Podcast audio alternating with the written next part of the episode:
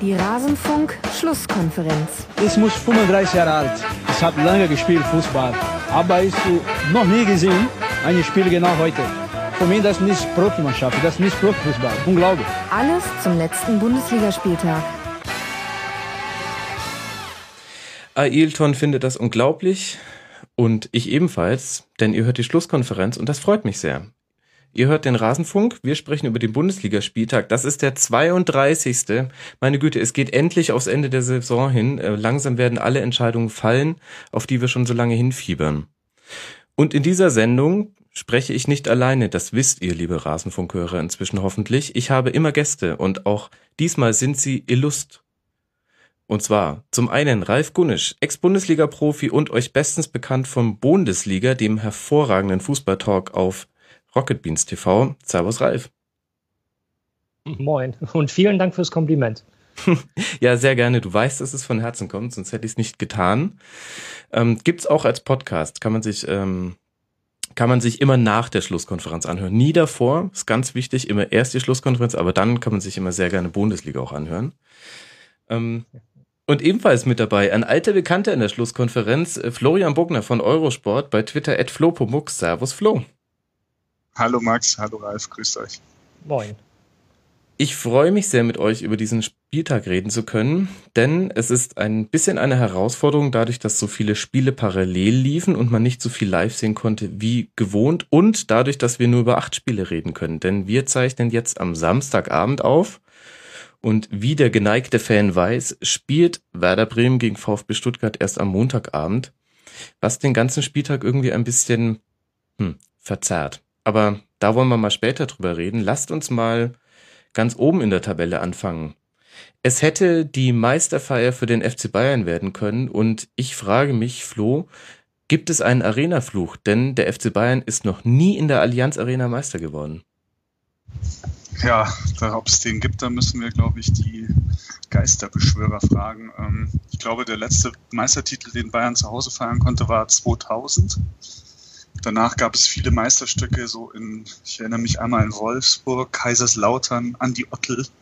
Äh, und in Berlin ist man, glaube ich, auch sehr gerne Meister geworden. Mhm. Und ja, ich meine, äh, letztlich ist es dieses Jahr nur zum Abholen. Der erste Matchball ist jetzt mal vergeben worden, aber ähm, die werden schon noch ein Spiel gewinnen dieses Jahr und dann ihren vierten Titel in Folge holen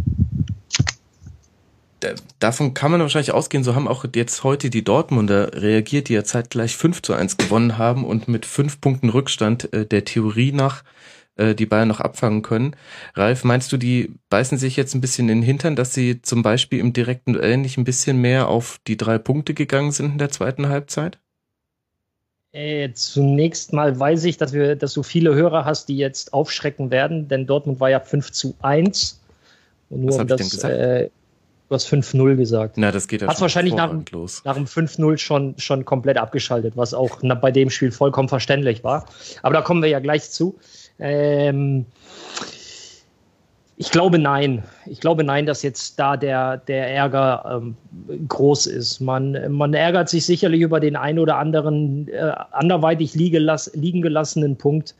Aber ähm, jetzt erstmal zum Bayern-Spiel naja, gut, die Gladbacher haben heute mal ein, ein äh, anderes Auswärtsgesicht gezeigt als, als die letzten Wochen, was ja zu Hause immer ein ganz toller Fußball war, auswärts leider sehr, sehr dürftig aus Gladbacher Sicht. Heute hat man sich ganz, ähm, ganz strikt und ganz diszipliniert an die Vorgaben von André Schubert gehalten. Und ähm, ja, ich habe schon vor einigen Wochen bei Bundesliga, danke nochmal für die Erwähnung, hm. äh, erwähnt, dass André Hahn ein wahnsinnig wichtiger Faktor fürs Gladbacher Spiel ist, beziehungsweise sowohl André Hahn wie auch äh, Patrick Herrmann. Ja, die Rückkehr der beiden tut dem Gladbacher Spiel richtig gut und gerade, gerade André Hahn erweist sich als sehr, sehr effektiv jetzt in den letzten Wochen und hat heute ja auch den Ausgleich gemacht. Und äh, für Gladbach geht es ja auch noch um einiges. Also man möchte da den, den vierten Platz sichern. Ich habe gestern Abend äh, ganz kurz noch mit André Schubert, äh, haben wir ein bisschen hin und her getextet und da kam halt auch raus, dass natürlich der vierte Platz schon, äh, schon das Ziel ist für, äh, für das Ende der Saison. Und ähm, ja, da musst du natürlich äh, nach Möglichkeit in München punkten, was nicht leicht ist. Aber ich denke, mit dem Punkt in München ähm, kann er, kann er und äh, kann die ganze Mannschaft auch leben. Mhm. Ich finde, die Gladbacher haben heute vor allem ihr Bayern-Gesicht gezeigt. Nicht nur ein anderes Auswärtsgesicht, sondern äh, gegen Bayern äh, spielen die ja eigentlich immer sehr, sehr hervorragend und schaffen es dann tatsächlich äh, nicht nur 100% Motivation, sondern auch 100% äh, Leistung abzurufen. Wobei man natürlich sagen muss, dass bei Bayern heute auf acht Positionen gewechselt wurde und äh, Pep Guardiola natürlich dieses Spiel komplett den zwei Spielen letzten äh, Mittwoch und nächsten Dienstag untergeordnet hat. Und das hat man heute bei Bayern auch, auch klar gesehen, finde ich. Mhm. Ja, lass mal da so ein bisschen ins Detail gehen. Gerade die Abwehrreihe war ja interessant mit der Rückkehr von Jerome Boateng. Hinten drin haben sie im Aufbau mit einer Dreierkette gespielt. Äh, Taski oder Tasche, wie auch immer ihr wollt, liebe Hörer. Auf links Boateng in der Mitte, Benatia auf rechts und davor dann Bernard und Rafinha als eben Flügelspieler, die so ein bisschen die die Anspielstationen waren.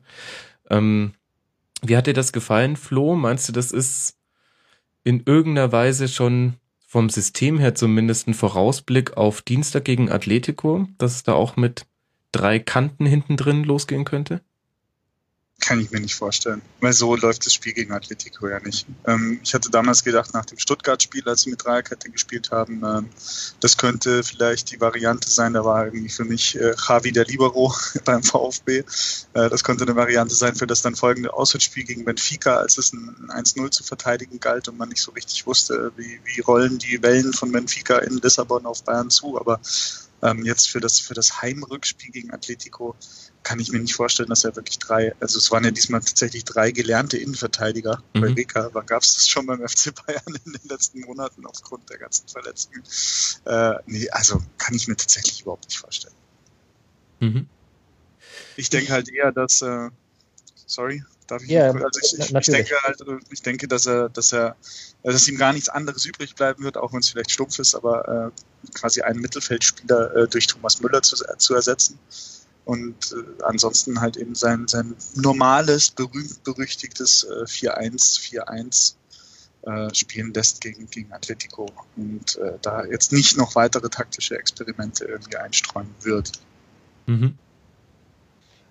Also ich lehne mich mal ein bisschen aus dem Fenster und sage, äh, unabhängig davon, welche Aufstellung oder welche Taktik es ist, ähm, die Jungs sind ja so perfekt geschult, da, da kommt meiner Meinung nach nichts einem Experiment gleich. Für mich war wichtig, ähm, oder aus Bayern-Sicht äh, war wichtig, denke ich, Jerome Boateng nochmal unter Wettkampfbedingungen gegen eine sehr gute äh, Mannschaft zu testen, weil er am, ähm, am Dienstag schon nochmal den Unterschied ausmachen kann. Er ist er gibt, ähm, er gibt der ganzen Mannschaft wahnsinnig viel Stabilität, ist extrem zweikampfstark und das ist halt genau das, worauf es am, am Dienstag ankommt. Atletico kommt ja auch sehr über die, sehr über die Physis. Ähm, natürlich spielen sie auch richtig guten Fußball, aber ähm, die Basis des Spiels ist einfach, äh, ist einfach die Physis. Und da brauchst du so einen schnellen und ähm, stabilen Mann wie Boateng. Und deswegen ähm, können die Bayern wirklich froh sein, dass er wieder ähm, auf Wettkampfniveau ist. Ob es jetzt auch für 90 Minuten reichen wird, ähm, das wird man sehen. Heute waren es, ich glaube, genau 65 oder na, ich, ich lese gerade 68. 68. Mhm. 68, ja. Ähm, das, ist, das, ist so eine, das ist so eine Zeit, so zwei Drittel, bis zwei Drittel einer Spielzeit, wo du, wo du den Spieler mal testest, wie weit er ist. Er wird jetzt Rückmeldung geben, wie er sich gefühlt hat. Ähm, und dann werden wir halt sehen, für wie lange es am Dienstag reicht. Aber nochmal, er ist, er ist für mich eine sehr wichtige Personalie, wenn man es äh, gut meint mit den Bayern für Dienstag. Ja, und ansonsten bin ich mal gespannt. Ich denke schon, dass Thomas Müller da auch wieder spielen wird, weil er mit seiner Art und Weise bei Real auch äh, bei Atletico, Entschuldigung, für für Unruhe sorgen kann. Und ähm, die, die Möglichkeiten weiterzukommen sind definitiv da. Was halt nicht passieren darf oder im Optimalfall nicht passieren sollte, wäre ein frühes Tor, also ein frühes Gegentor. Mhm. Weil dann müssen halt schon drei her. Und drei Tore gegen Atletico ist halt, ja, gegen Juve ist es gut gegangen, aber, aber Atletico ist im, im, ähm, im Umschalten, im Spieler, äh, im, auf, spielerischem, äh, auf der spielerischen Ebene einfach nochmal eine Ecke besser als, ähm, als Juve. Mhm. Also ich sag mal, Atletico wird auf jeden Fall ein Tor schießen. Also da bin ich mir eigentlich fast sicher, dass sie im Kopf eigentlich schon genau wissen, dass sie drei Tore machen müssen.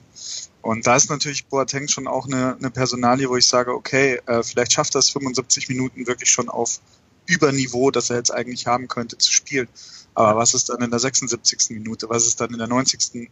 oder in der 80. Minute, äh, wenn sie vielleicht 2-0 führen oder, oder äh, 1-0 führen und es geht Richtung Verlängerung. Wenn dann natürlich das Tor fällt für, für Atletico, dann ist das natürlich äh, ja, äußerst bescheiden für die Bayern. Insofern ist das schon ähm, denke ich, ein Risiko, aber ein Risiko, dass das Guardiola letztlich eingehen muss am, am Dienstag, gehe ich mal davon aus. Aber ich habe mal eine Frage an dich, Ralf. Ja. Ähm, wie siehst du das denn mit Boateng? Also mir kam das halt schon irgendwie ein bisschen komisch vor, dass er A, mehr oder weniger von sich aus gesagt hat, er will nicht gegen, gegen Werder und nicht gegen äh, Hertha im Kader stehen, weil er alles auf diesen, diesen Dienstag in, in Madrid, äh, diesen Mittwoch in Madrid auflegt, auslegt. Und Guardiola nimmt ihn dann sogar mit nach Madrid und sagt, aber dann entscheidet dann am Spieltag, nein, du bist nicht mal im Kader, du kommst nicht mal für 20 Minuten rein.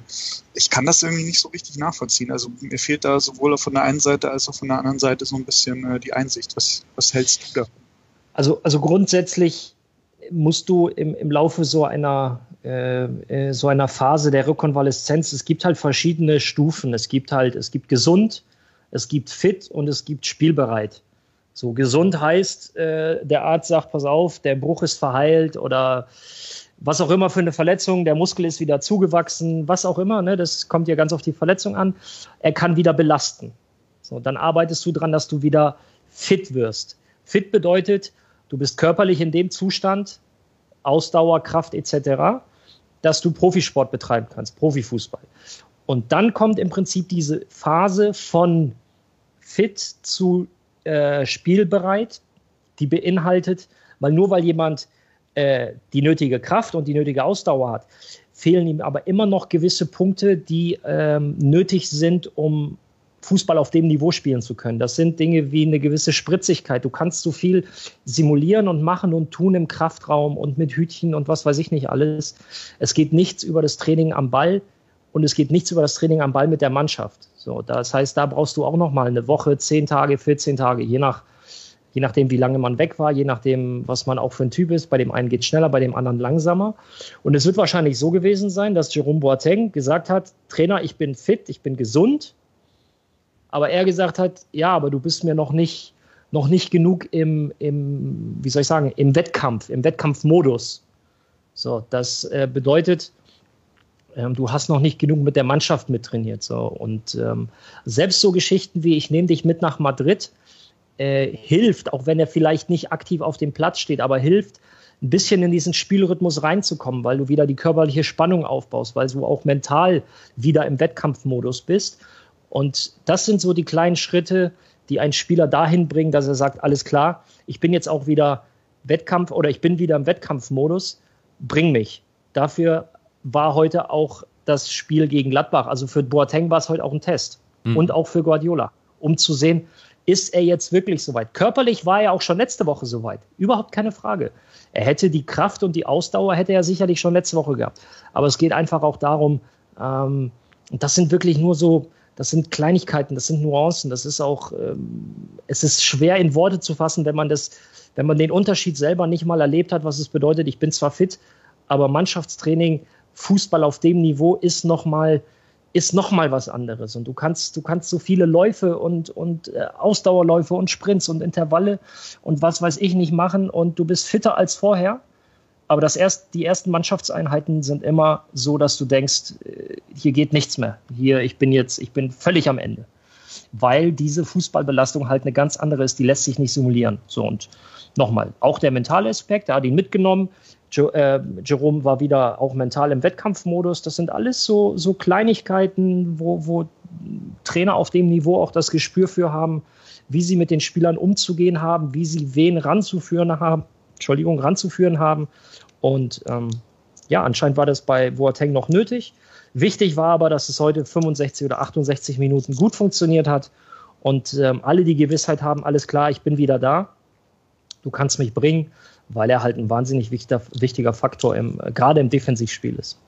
Mhm. Okay, also ich habe gelernt, der Arzt sagt, ich, die erste Stufe gesund, der Spieler sagt die zweite Stufe fit, ich bin da und der ja, Trainer sagt aber die dritte Stufe, wann du spielbereit bist. Richtig, richtig. Also die zweite Stufe, das ist immer so ein, das ist so ein Mix aus Spieler und, ähm, und äh, Athletiktrainer, die halt, ja. Reha-Trainer, die halt für die äh, für die körperliche Konstitution verantwortlich sind. Und du fühlst dich nach so zwei Wochen, ich sag mal zwei oder drei Wochen mit dem Athletiktrainer, fühlst du dich, als könntest du Bäume ausreißen, weil du halt ganz gezielt an, an Dingen wie Athletik, Spritzigkeit, Dynamik, Explosivität etc. arbeitest. Aber sobald du einmal mit der Mannschaft trainierst, fragst du dich halt so, wow, was ist denn jetzt? Also das ist so, das ist nochmal ein Riesenschritt, bis du dann wieder in diesen, ähm, in diesen Rhythmus reinkommst. Und ähm, ja, dafür waren einfach jetzt die letzten Tage Mannschaftstraining nötig und auch nochmal das Spiel unter Wettkampfbedingungen. Und das Spiel bei Atletico Madrid ist das falsche Spiel, um ähm, ich sag mal, so einen in Anführungsstrichen Test durchzuführen. Ja, absolut klar. Den kann er ja in der 70. Minute nicht reinbringen und sagen, jetzt schau mal, wie du wirst, weil wenn die das 2-0 fangen, dann äh, kann Atletico am, jetzt am, am, Dienstag noch vorher im Hofbräuhaus einen trinken gehen und die würden das genau. weiter durchschauen. Genau. Ja, ja. klar. Okay, also das war jetzt der perfekte Test und ich glaube, man kann auch sagen, er hat den Test bestanden. Ich war im Stadion und äh, konnte es sehen. Er hat wieder seine Laserpässe gespielt, als wäre er nicht weg gewesen. Bis auf einen Fehlpass waren da alle sehr präzise und gleichzeitig hat man meiner Meinung nach deutlich gemerkt, wie die Abwehr ins Wackeln kam, als Boateng gefehlt hat. Wo ich mich jetzt frage, Flo, spricht es für Boateng oder gegen die Nebenmänner, die da mit ihm auf dem Platz standen? Warum sind denn die Bayern so ins Schwanken geraten? Vor allem dann Ende der zweiten Halbzeit. Ich glaube, dass das einfach dann auch eine Frage der, der, der, Kon äh, der Konzentration war. Ähm, letztlich in der Art und Weise haben die ja auch noch nie zusammengespielt dahin. Und äh, es war alles so, ach ja, schönes Wetter und wir führen 1-0 und Klappbach wird doch wohl nicht. Und nachher trinken wir kurz Bier, aber nur ganz kurz Bier, weil, oder schütten uns nur ganz kurz mit Bier voll, weil wir müssen ja dann alle schon wieder an Atletico denken und das schaukeln wir schon irgendwie nach Hause. Und das war dann irgendwie so eine Gemengelage, die, die es Klappbach dann ermöglicht hat, mit, mit dann einem guten Pass zu dem Tor und, und äh, einem guten Abschluss von Hahn, dann da das 1-1 zu erzielen. Und das war dann auch ohne Frage verdient. Aber ähm, ja, also aus diesem Spiel, außer für Boateng und für Müller, also bei Müller hat man gesehen, der ist wieder griffig und giftig und der hat Bock und äh, der will es am, am äh, Dienstag am, am liebsten alleine reißen. Und äh, für Boateng, wo wir eben, wie wir es gerade schon erörtert haben, gesehen haben, dass, dass das funktionieren kann am Dienstag, ähm, gibt dieses Spiel heute, also glaube ich, überhaupt keine, keine Aus Aussagen darüber, äh, wie es am, am Dienstag laufen wird. Aber ist es nicht also hat es auch keine mentalen Auswirkungen? Da würde mich mal die Einschätzung vom Ralf interessieren, denn ich, ich glaube, so ein souverän nach Hause gebrachtes 3 zu 0 mit dem anschließenden Meistertitel und einer kurzen Feier und ähm, jeder hat mal wieder ein bisschen was auf dem Platz zeigen können, ist ja ein ganz anderes Vorzeichen als jetzt so ein Spiel, wo zwar viele der Akteure jetzt nicht am Dienstag gegen Atletico auflaufen werden, aber einige eben schon und gerade in der Offensive war das erschreckend einsatzlos und auch harmlos. Naja, gut, da stand ja auch noch eine andere Mannschaft auf dem Feld, die auch ein bisschen kicken kann. So, und Flo hat es ja eben ausge hat's ja eben gesagt, die Gladbacher haben ähm, heute nicht nur ein anderes Auswärtsgesicht, sondern ihr Bayern-Gesicht gezeigt. Und das ist ein sehr, sehr gutes, ein sehr, sehr starkes Gesicht. Mhm. Und äh, klar, jetzt könnte man sagen, ja, aber die Bayern sind doch, müssten eigentlich die Qualität haben, ähm, wie sie es auch noch in der Hinrunde gemacht haben, solche Mannschaften dennoch zu dominieren. Aber es ist halt auch eine mentale Geschichte. Möglicherweise hatten viele Madrid noch im Kopf und wieder im Kopf. Ähm, da kann man, da kann sich wahrscheinlich kaum einer von frei machen. Das sind, sind keine Maschinen, wo du irgendwie nur die Festplatte austauschst äh, zwischen, zwischen Champions League und, und Bundesliga, sondern das sind natürlich auch alles Gedankenspiele, die damit reingehen. Und man, man führte und mit einem 1-0 wäre man ja quasi auch Meister geworden. Deswegen, ja, 1-0, wir verwalten das, wir haben die Qualität dazu. Nur war da halt eine Mannschaft, die hatte was dagegen. Die hat selber noch aktiv nach vorne gespielt. Und da dann nochmal den Schalter umzulegen, ist halt einfach schwer. Mhm. Ohne dass ich jetzt den Bayern vorwerfen möchte, dass sie zu sehr an Madrid gedacht haben. Aber ähm, ich behaupte, in einer anderen Situation hätten sie eher noch das 2-0 nachgelegt. Aber so ähm, 1-0, wir sind quasi äh, Meister, bringen wir das entsprechend zu Ende. Haben sie aber leider nicht gemacht, weil ja, die Gladbacher was dagegen hatten. Ja, aber sie hätten es ja auch über 84 Minuten zu Ende bringen müssen. Also ähm, gut, kann man natürlich in beide Richtungen deuten. Man kann sagen, der Treffer ist zu früh gefallen, deswegen haben sie sich zu früh sicher gefühlt. Man kann auch umgedreht sagen. Also, naja, also ein Henne-Ei-Problem. Es, es, gibt ja kein, äh, es gibt ja keinen schlechten Zeitpunkt für ein eigenes Tor, glaube ich. Ja, das definitiv. Aber, also es war jetzt nicht schlimm, aber äh, zum Beispiel diesen, ähm, diesen grotesken Konter, wo ja dann auch tatsächlich Ende der ersten Halbzeit auch gepfiffen wurde im Stadion, ähm, wo Müller einen Konter läuft nach langem Ball, ähm, den Ball behauptet und dann nach den Optionen guckt, auf wen kann ich querlegen und es ist einfach niemand mitgelaufen und der muss den Pass über 15 Meter zurückpassen, ähm, weil die einfach, einfach so im, im halben Dauerlauf ähm, diesen Konter gefahren haben, wo dann auch die Stimmung in der Arena ein bisschen gekippt ist, das was an Stimmung vorher da war.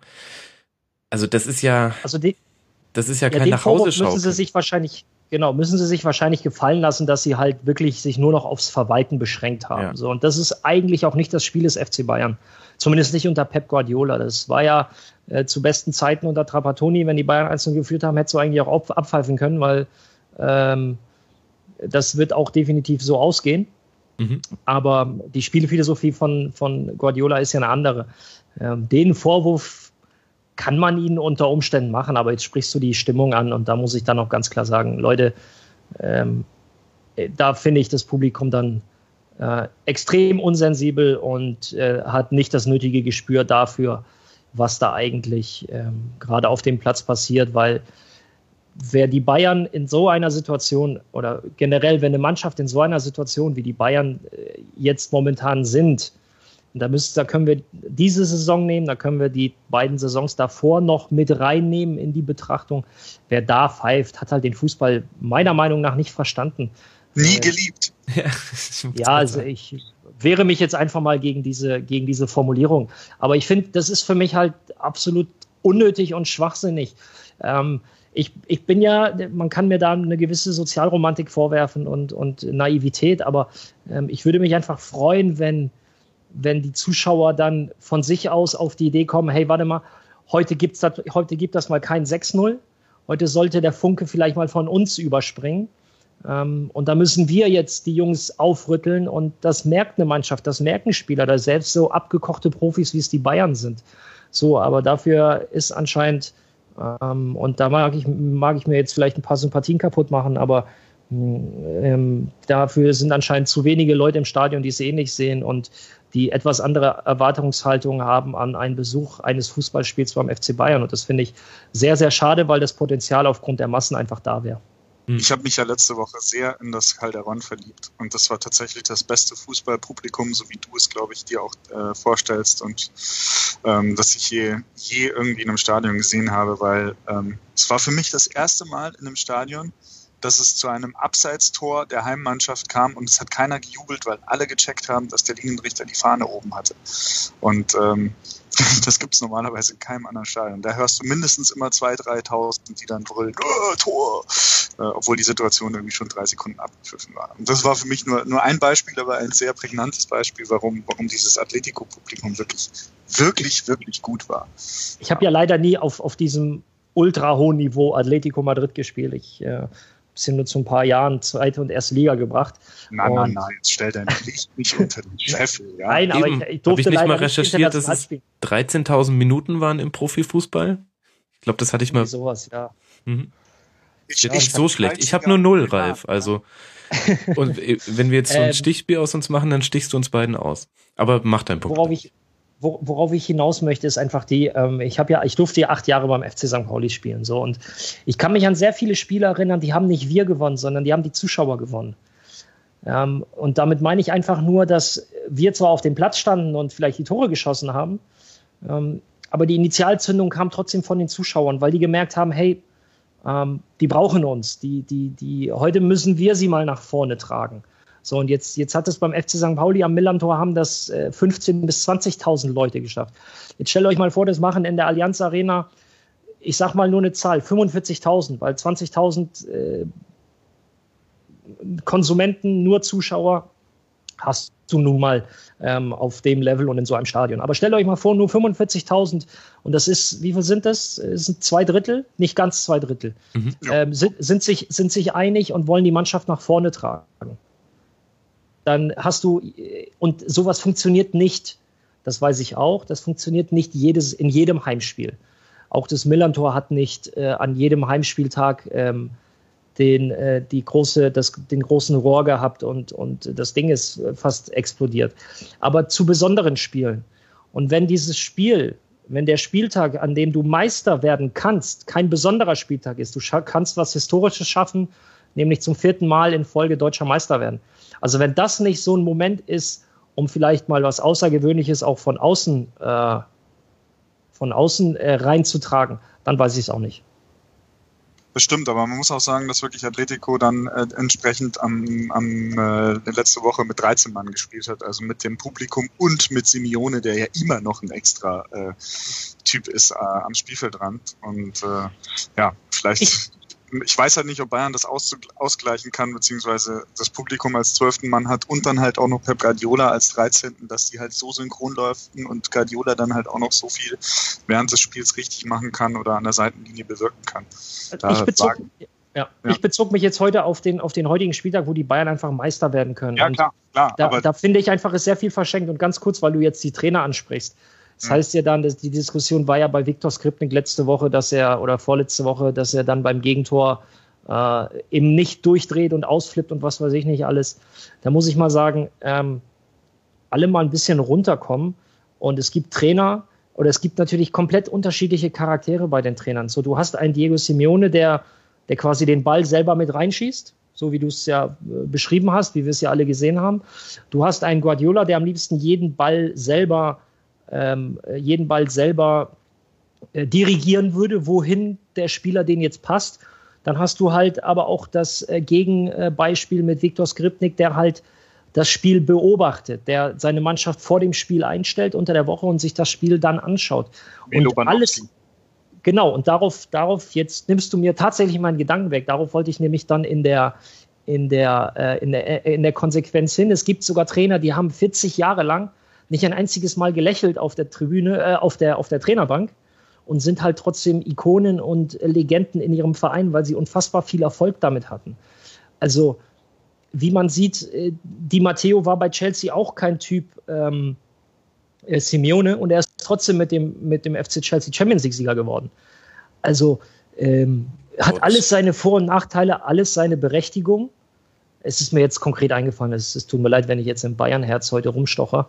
Ähm, das ist äh, keine Absicht. Ich bin ja hier nicht als Bayern. Hege, äh, ich, ich, hege ja selber äh, minimal Sympathien für diesen Verein aufgrund meiner, aufgrund meiner äh, Vergangenheit bzw. aufgrund meiner Jugend. Aber ähm, da es ist ja, das ist ein offenes Geheimnis, da habe ich das, da, dazu stehe ich auch. Ähm, da, da, warne ich davor zu sagen, das eine ist besser und das andere ist schlechter, weil Trainer an der Seitenlinie, und das sage ich aus eigener Erfahrung, können auch ganz schnell nerven. Mhm. Also der eigene. Aber, aber ich, ich, ich hatte mir halt irgendwie so ein bisschen das Gefühl, ähm, also ob jetzt Guardiola die, die Bayern vercoacht hat im, im Hinspiel, sei mal dahingestellt, weil er hat alles begründet, das war für mich alles nachvollziehbar, es ist halt nicht aufgegangen. So. Ähm, also die Aufstellung ist die eine Sache, ob man Müller und Ribéry spielen lassen muss oder nicht. Ja, aber die andere Sache war für mich, ähm, mir kam es so vor, als wären die Bayern in der Anfangsphase einfach verkopft, als hätten die 17 Gedanken im Kopf und wussten nicht, was sie als erstes machen müssen, nämlich dagegenhalten und Atletico halt einfach bekämpfen. Und da hat, sah ich schon so ein bisschen, also ich, ich sitze ja leider nun mal äh, dann auch nur auf der Pressetribüne und war in Atletico dann wahrscheinlich auch 50 Meter weg, weil das ganz oben unterm Dach ist. Aber das sah für mich einfach so aus, ah, da haben einfach die Basics gefehlt am Anfang. Kann, kannst, kannst du das bestätigen oder wie, wie war dein Eindruck? Möglicherweise, möglicherweise haben sie sich, ähm, was grundsätzlich ja eine Stärke ist, beziehungsweise sie können es ja einfach aufgrund ihrer Qualität, sich sehr mit sich selber oder sehr auf sich selber fokussiert und dann aber gemerkt, äh, beziehungsweise haben natürlich da eine Menge äh, Gegenwehr bekommen, weil Atletico ja doch eine sehr, sehr giftige Mannschaft ist. Und dann, ähm, na, ich will nicht sagen, dass sie nicht entsprechend darauf vorbereitet wurden, aber man hat mehr Fokus aufs eigene Spiel gelegt. Und dann, oh, äh, die treten ja ganz anders auf, als wir es vielleicht erwartet haben. Ähm, auch wenn eigentlich das keine Überraschung sein dürfte, wie Atletico ins Spiel gegangen ist. Ja, absolut nicht. Also ich meine, dieses Zwei-Phasen-Modell am Anfang halt draufschieben und, und richtig äh, Gas geben und unter Druck setzen und dann ab einem gewissen Punkt, wenn es halt auch nicht mehr so die letzten fünf Prozent der, der Geilheit und Bereitschaft da sind, dann sich eher zurückziehen zu lassen. So haben sie ja auch schon gegen Barcelona gespielt. Also das wusste Pep ja. Und das Paradoxe war ja, die Spieler haben nachher dann auch äh, zu mir in der Interviewzone dann gesagt, sie wussten alles, sie waren auf alles vorbereitet, aber irgendwie konnten sie es halt die erste Halbzeit überhaupt nicht umsetzen. Und da sind wir doch eigentlich jetzt wieder bei einem sportlichen Punkt. Also wir haben jetzt viel über so Nebenschauplätze geredet, über Publikum, über Trainertypen und so weiter. Aber unter dem Strich kann man ja sagen, auch wenn man jetzt dieses eine Spiel, von dem wir ja eigentlich kamen, gegen Gladbach nicht so hoch hängen, aber trotzdem sind die Bayern wieder mal im April nicht in der Form, in der sie sein sollten. Also die Mannschaft vor dieselbe Mannschaft vor ein halbes Jahr früher hat komplett einen anderen Fußball gespielt und ist mit einem komplett anderen Habitus auch über den Platz gelaufen. Und jetzt frage ich mich, da das jetzt zum dritten Mal in Folge passiert, wir haben wieder Ausfälle, also es ist wieder so, dass Ribéry und Robben zum Beispiel nicht spielen.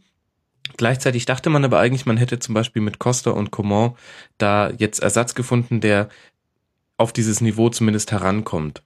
Und dennoch ist es jetzt so, dass die Bayern sich wieder so ein bisschen durch den April schleppen. Ralf, wo, ja, woran liegt das? Ich habe jetzt leider die letzten fünf Sekunden nicht, äh, nicht verstanden, was du, äh, was du gefragt hast. Die beiden schleppen sich schon wieder durch den April, so wie die beiden Jahre zuvor auch schon. Wie, wie kommt denn das, ja. dass das so ein festes Muster ist? Ähm, puh, ja. Äh, es ist schon in der Vergangenheit häufiger mal ähm, diskutiert und geschrieben worden, dass Pep Guardiola ähm, nicht so viel Wert auf äh, Regeneration und äh, etc. legt. Ich drücke es jetzt mal ganz simpel aus. Das ist wesentlich komplexer, aber das ist das, was, so, was man so rausgehört hat. Und ähm, man sieht ja, dass, dass die Mannschaft immer am Anfang der Saison einen wahnsinnig souveränen, einen sehr überlegenen Fußball spielt, einen sehr dominanten und jetzt, äh, klar, die letzten Wochen zwar gewonnen hat, aber fußballerisch nicht mehr auf dem Niveau war, wie sie es ähm, noch vor einem halben Jahr waren. Jetzt kann man darüber streiten, äh, woran das liegt und äh, wird zu viel, wird zu wenig trainiert, äh, gibt er zu wenig Pause und und und. Der hat jetzt die letzten Wochen wieder versucht, vermehrt mit Rotation zu arbeiten und ähm, man hat fast schon gesagt äh, oder man hat fast den Eindruck, dass er Regeneration und äh, Schonung ähm, über Rhythmus stellt. Das sind alles Dinge, das äh, du kannst im Prinzip kannst du alles machen. Wenn es gut geht, ist es richtig. Wenn es nicht gut geht, hast du es falsch gemacht. Das ist halt nun mal das Los eines solchen Trainers. Und ähm, jetzt für uns im Nachhinein ist es natürlich leicht zu sagen, hätte, wenn und aber. Ähm, aber ich denke, bevor wir das jetzt abschließend bewerten sollten, ähm, sollten wir uns erst noch mal das Rückspiel anschauen. Mhm. Ähm, wenn, das, wenn das gut geht, dann waren alle Entscheidungen von heute richtig. Und wenn es nicht gut geht, kann man loslegen und sagen, ähm, im Hinspiel hättest du Müller draus, äh, ja. hättest du Müller bringen können äh, müssen, hättest du dies, hättest du das. Also ähm, wir sind noch mitten in der, in der Entscheidungsphase, sprich, da steht noch ein Rückspiel an, da ist noch ein äh, Pokalfinale gegen Dortmund. Äh, man braucht noch einen Punkt in der Bundesliga, der ich denke mal äh, zu halten sein wird, äh, zu kriegen sein wird. Äh, insofern, äh, da sollte man mit so einer Bewertung vielleicht noch warten. Äh, Fakt ist aber auch, wie eben schon gesagt, die Spiele sind momentan nicht so souverän, nicht so dominant und überlegen wie noch vor sechs Monaten. Aber am Ende zählen die Titel, am Ende zählen die Erfolge und da sind wir jetzt ganz kurz vor der Entscheidung. Mhm. So, und Flo, du hattest schon angesetzt, deswegen sollst du noch die Möglichkeit kriegen, genau. Ich, ich wollte einfach nur sagen, was, was äh, Matthias Sammer äh, im Winter in Doha zu mir gesagt hat, oder, oder in der Presserunde gesagt hat, äh, die Champions League, die gewinnst du nicht, die Champions League. Das heißt halt auch ein Stück weit, äh, es gibt da Faktoren, die du nicht beeinflussen kannst. Und ähm, ich glaube, Atletico kann auch nicht so richtig sagen, warum sie jetzt im Februar, März wirklich eine sehr schwache Phase hatten. Äh, ich habe damals tatsächlich mir das Materium angetan und äh, äh, mir das Eindhoven-Achtelfinale sowohl Hin- als auch Rückspiel komplett anzuschauen. Das war ja zweimal 0 und dann Elfmeterschießen und es war wirklich grausam. Und wenn mich danach jemand, wenn mir danach jemand gesagt hätte, Atletico spielt übrigens dann in ein paar Wochen Halbfinale gegen Bayern und gewinnt 1-0 und das war dann sogar am, am, unterm Strich okay, dann hätte ich gesagt, äh, ihr habt alle keine Ahnung vom Fußball. So. Und äh, Atletico hat es halt aus vielen verschiedenen Faktoren und Gründen geschafft, äh, im April jetzt wirklich komplett auf der Höhe zu sein.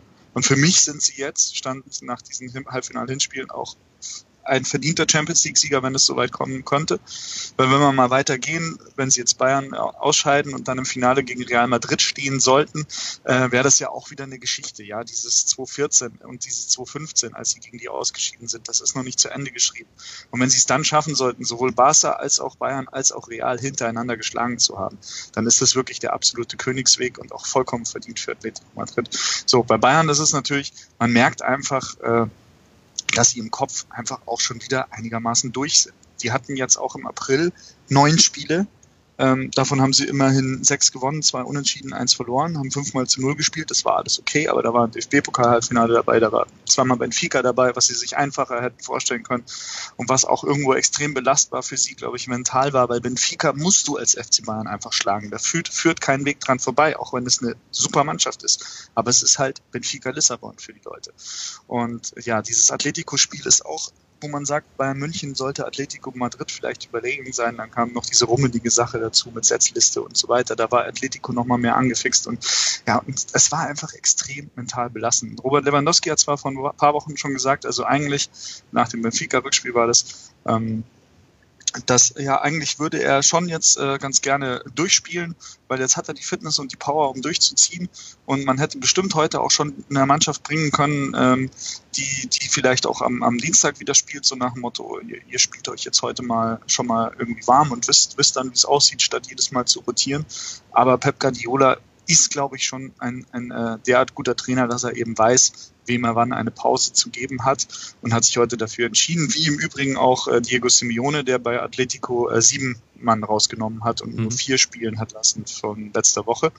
Ähm, Atletico hat es ein bisschen besser gemacht. Die hatten zwar einen schwächeren Gegner, aber die haben 1-0 gewonnen und bleiben damit äh, Meisterkampf ganz vorne dabei.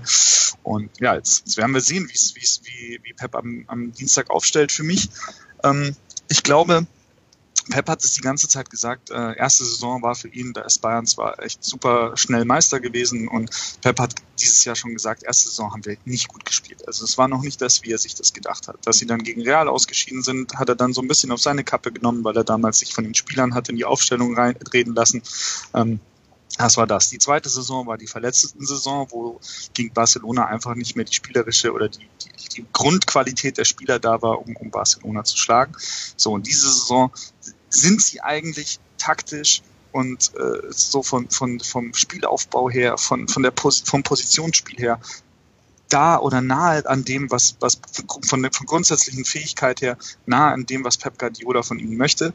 Und was ich mir wünschen würde, ist, wenn er am Dienstag die Mannschaft insofern motiviert, indem er einfach sagt, Jungs, ich habe euch allen, alles beigebracht, was ich euch beibringen wollte.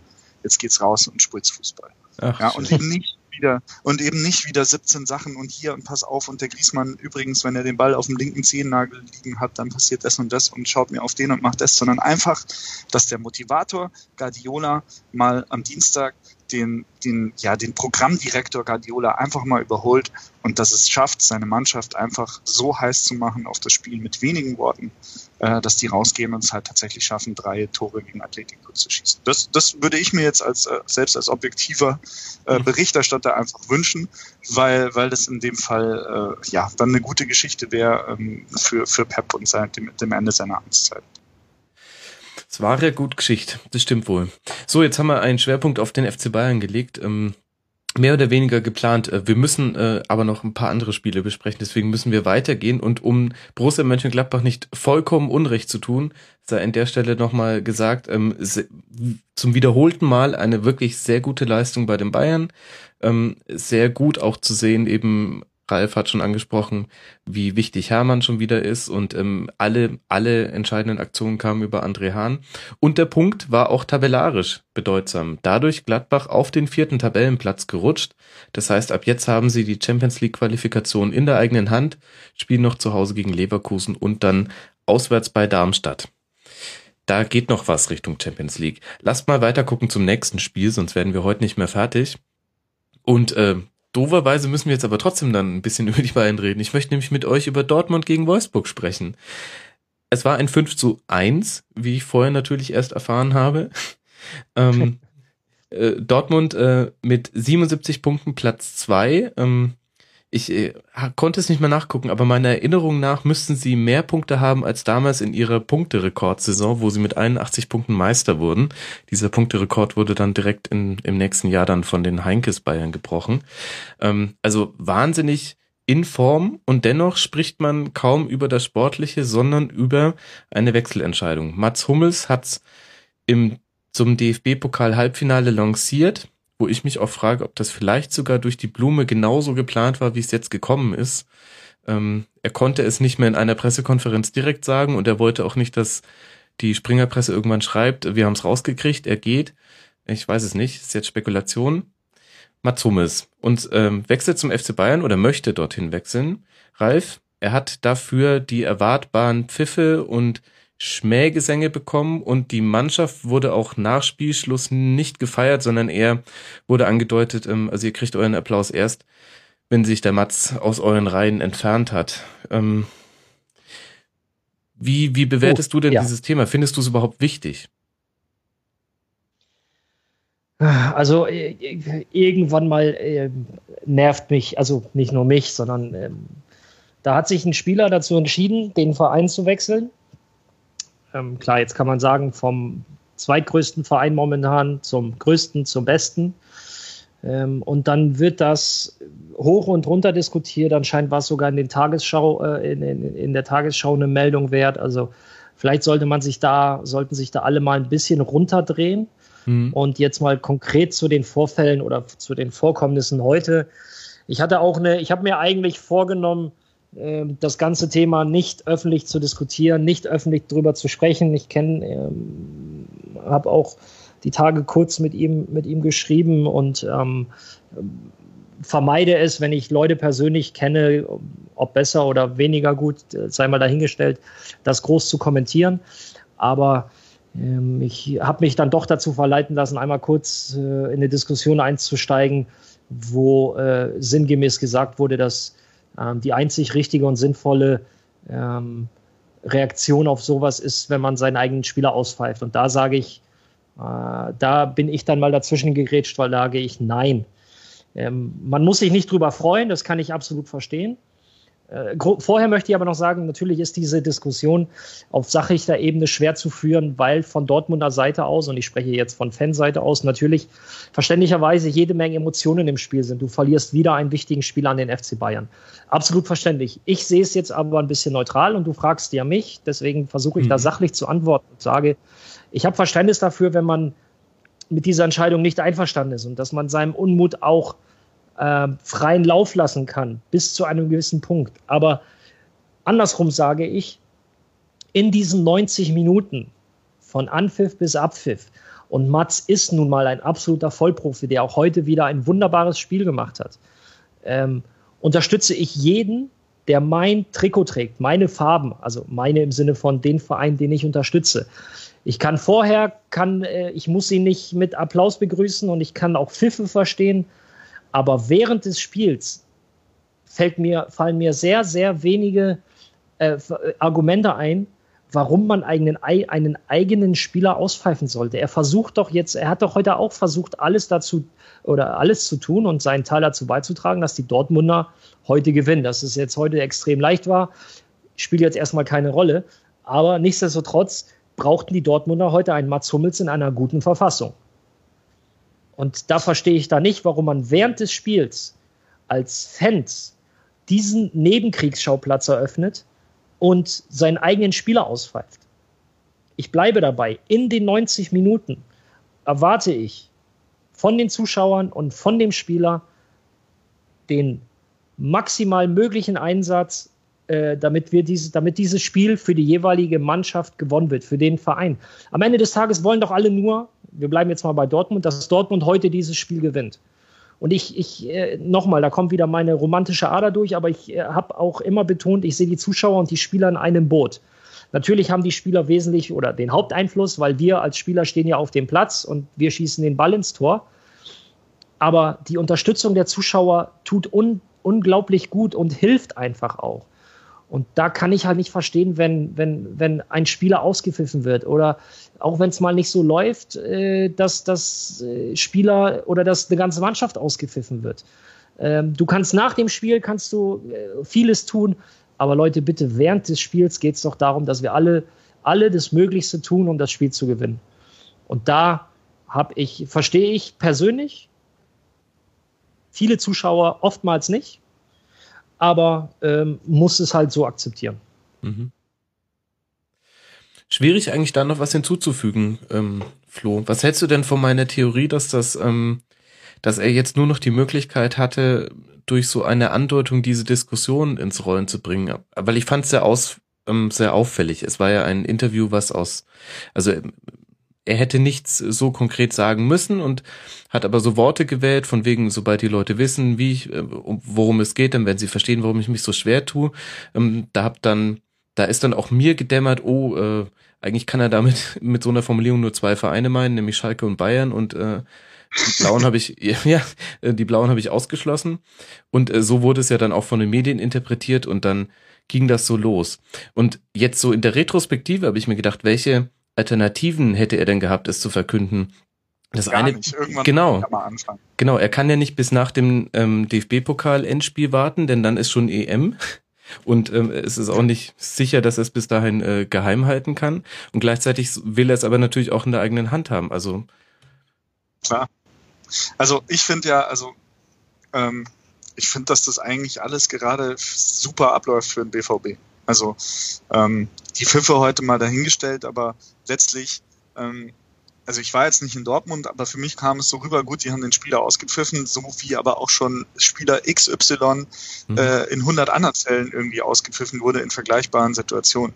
Und man muss sich ja schon mal vorstellen, jetzt nach Mario Götze, Robert Lewandowski und Mats Hummels geht der dritte Topstar von Dortmund nach München. Ja? Also theoretisch allein von der, wenn man sagt, das potenziert sich ja eigentlich jedes Mal noch, weil es ist ja nochmal einen drauf und nochmal einen drauf und nochmal ein Tiefschlag und nochmal ein Tiefschlag, äh, hätte es natürlich auch sein können, dass sie da heute irgendwie das halbe Stadion abreißen und Fahnen abbrennen. So, also sage ich jetzt einfach mal so. Hätte sein können. Im Endeffekt ist der Spieler ausgepfiffen worden. Was natürlich, so wie, wie Ralf das sagt, unterstütze ich voll und ganz, natürlich Blödsinn ist. Aber für den BVB halt auch gerade in Persona von Watzke, ich finde, der macht gerade einen Riesenjob, weil er hat verloren. Er hat den Kampf um Mats Hummels ein, einfach schon verloren, ähm, weil Mats Hummels einfach klar gesagt hat, er möchte zum FC Bayern München gehen. Und statt aber jetzt irgendwie den Kopf in den Sand zu stecken, geht Watzke extrem nach vorne und sagt heute so, pass mal auf, ähm, durch die Blume, ähm, wir sagen an. Wir sagen an, was der kostet und wenn ihr FC Bayern das nicht bezahlt, dann kriegt ihr den auch nicht. Dass es hinter den Kulissen natürlich dann nochmal zu Gesprächen und zu Einigungen kommt und dass hier und da nochmal ein paar Millionchen runter und rauf verschoben werden können oder ein Mario Götze mit in die Rechnung genommen wird, ganz klar. Aber so wie sich Watzke gerade positioniert, ist es super, weil er nimmt damit Druck vom Verein weg die Fans heute waren auch nicht sauer auf den Verein, der es nicht geschafft hat, Mats Hummels vom Bleiben zu überzeugen, sondern die Fans kanalisieren jetzt ihren ersten Zorn einfach auf den Spieler und nicht auf den Verein. So, und der Verein hat heute 5-1 gewonnen. Der Verein steht, was du eingangs gesagt hast, äh, so gut da wie noch nie, spielt die beste Bundesliga-Saison. Sie haben jetzt, äh, die hatten damals 75 Punkte nach 32 Spieltagen, jetzt 77. Die haben 80 Tore geschossen. Das haben sie, glaube ich, auch noch nie geschafft. Und haben in der Rückrunde kein Spiel verloren.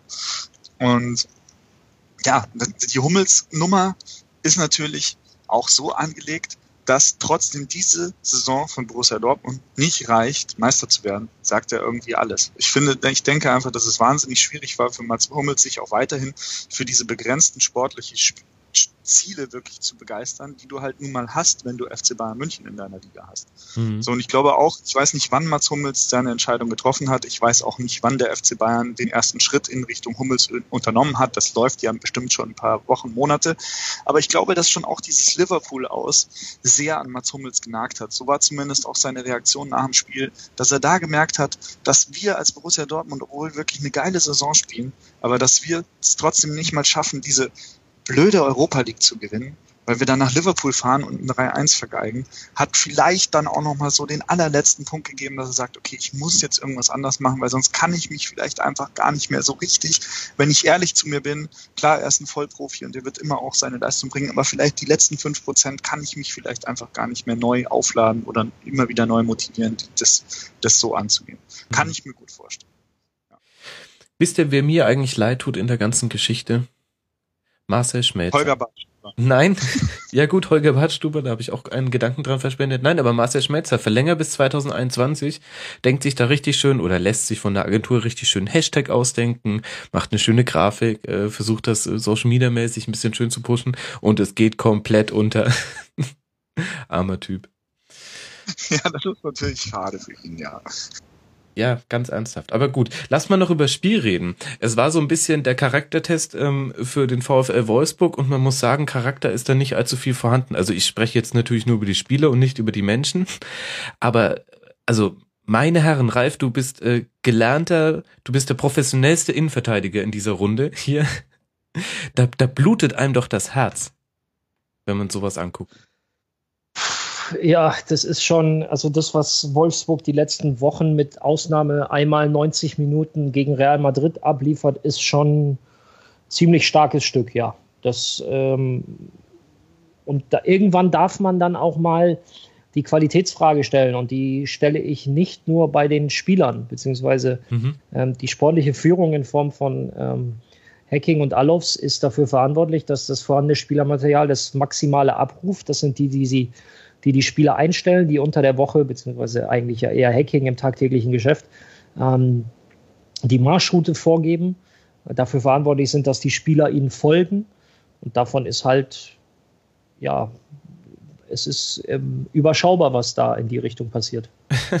Ja, erstaunlich sogar. Ähm, Klaus Allofs hat heute nach dem Spiel gesagt, ja, naja, es wäre ja nicht so, dass Dieter Hecking schon alles probiert hätte, sondern ähm, er hätte ja noch ein paar Optionen und da dachte ich mir, spricht das nicht eigentlich eher gegen Dieter Hecking? Die haben, äh, der letzte Sieg ist aus dem Anfang April, das war eben besagtes Madrid-Spiel, der letzte Bundesligasieg, liegt Anfang März, am 5. März gegen Borussia Mönchengladbach, seitdem nur noch Grütze gespielt. Die haben jetzt äh, dreimal in Folge jetzt verloren, gegen Werder, Augsburg und jetzt gegen Dortmund. Wenn man nur zwei dieser Spiele gewonnen hätte, dann wäre jetzt noch alles drin Richtung Europa League und so hat man diese Saison dermaßen in den Sand gesetzt.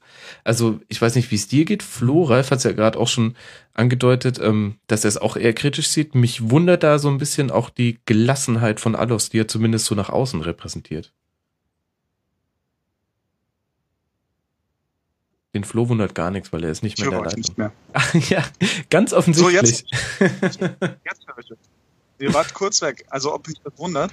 Ähm, ja. Prinzipiell finde ich es gut, äh, dass, dass man da, dass man, dass Adolfs jetzt quasi durch die Blume sagt, wir haben eine Schweinetruppe und unser Trainer ist nicht schuld. Ähm, und Schweinetruppe jetzt in dem Fall mal im negativen Sinn, wenn Atletico eine Schweinetruppe im positiven Sinn ist. Ähm, ja, also ich hat, denke, den, hat ganz kurz, äh, entschuldige, dass ich dich unterbreche, aber bevor ich das ja. vergesse, hat ihm denn einer die Frage gestellt, wer denn für, wer denn für die Transfers der Truppe verantwortlich ist? das ich, ich glaube nicht. Da waren genügend Journalisten auf Wolfsburger Seite anwesend. Ich weiß es nicht. Ja, das okay. habe ich mich aber auch tatsächlich gefragt. Also ähm, in den Zusammenfassungen, die ich gesehen habe, wurde diese Anschlussfrage, die mir auch auf den Lippen lag, nicht gestellt.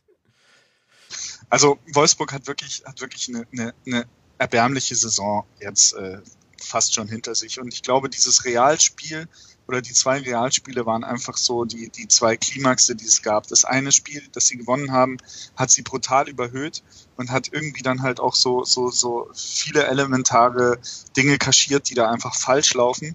Und das Rückspiel wiederum hat äh, im Vorfeld hat es eben dafür gesorgt, dass sie dachten, oh, so schlecht sind wir ja eigentlich gar nicht und sich wirklich dann auch äh, so aufgeladen haben und dran geglaubt haben, dass sie tatsächlich Real Madrid schlagen könnten in der Champions League. Und diese Niederlage dann aber in Madrid hat dann dafür zerstört, dass, äh, dafür gesorgt, dass sie wirklich komplett zerstört wurden. Also die konnten sich danach ja jetzt, also das, das, das, das, das franzt ja jetzt so aus, diese Saison. Und äh, also ich weiß auch nicht, wie die noch ein Spiel gewinnen wollen, jetzt die nächsten zwei Spiele, weil, weil das wirklich, wirklich, wirklich erschütternd ist, wie, wie diese Mannschaft gerade drauf ist, mental, körperlich und, und äh, spielerisch. Und ähm, ja, also ich bin gespannt, was da im Sommer jetzt alles passiert und ich kann mir ehrlich gesagt auch nicht vorstellen, äh, dass Dieter Hecking das, das dauerhaft äh, als, als Trainer überlegen kann, überleben kann. Ich finde es okay, dass Adolfs jetzt sagt, äh, der Trainer der hat meine Rückendeckung, weil jetzt zwei Spieltage Verschluss braucht er jetzt auch nicht äh, die große Trainer, das große Trainerfass aufmachen, aber ich glaube, er wird sich sehr, sehr, sehr genau, und auch beim VW wird man sich sehr, sehr, sehr genau Gedanken machen, äh, im Sommer oder von mir aus auch jetzt schon äh, für den Sommer dann hin, äh, ob man da nicht vielleicht was ändert. Mhm. Und das ist eigentlich ganz gut, dass sie das nicht nach außen tragen, also für sie für sich selbst, weil äh, sonst würde würde das ja wieder so ein paar mediale Mechanismen in Gang setzen, die, die jetzt nicht wirklich der Sache für den VfL Wolfsburg dienen. Mhm. Na, also ich, ich glaube, also Entschuldige, ich, ich glaube, die Realspieler haben gezeigt, was theoretisch in dieser Mannschaft steckt. Aber ähm, ja, im Positiven wie im Negativen, oder? Eher im Positiven. Also gerade das Heimspiel, das ist ja, ähm, das ist durchaus, das ist eine, eine Leistung, die man, ähm, die man regelmäßig auch abrufen kann, beziehungsweise ansatzweise an dieses Niveau heranreichen kann. Nur, wenn man jetzt zum Beispiel das Spiel heute gegen Dortmund gesehen hat, wo die Abwehr sträflich allein gelassen wurde. Und das sind halt immer so, sind immer so Indikatoren, wo du siehst, dass nicht alle an einem Strang ziehen, dass jeder so ein bisschen sein eigenes Ding macht, wenn Mannschaftsteile alleine gelassen werden. Und das ist nun mal leider, wenn das mit der Abwehr passiert, dann hat das meistens verheerende Auswirkungen. Aber wenn man die Reaktion der, der Abwehrspieler gesehen hat nach dem dritten und nach dem vierten Tor, ähm, beziehungsweise das vierte und fünfte waren ja die ganz kurz hintereinander von Aubameyang, ähm, das, das hat schon so gezeigt, so, äh, so nach dem Motto, er wollt ihr mich eigentlich verarschen, ähm, könntet ihr mir mal ein bisschen helfen hier hinten? Mhm. Klar. So, und das sind so kleine Indikatoren, die einfach zeigen, ähm, da ist jeder eher mit sich selber beschäftigt, als ähm, dass man da als Verbund arbeitet. Und die Hinrunde war noch durchwachsen. Man hat sich immer mal, wenn man drohte abzurutschen, noch mal kurz gerettet, weil einfach auch die individuelle Qualität vorhanden ist. Aber äh, in der Rückrunde war das ähm, sehr unglücklich. Ich weiß halt nicht, ob man, ob man dann eben, das ist halt wieder Henne-Ei, ne?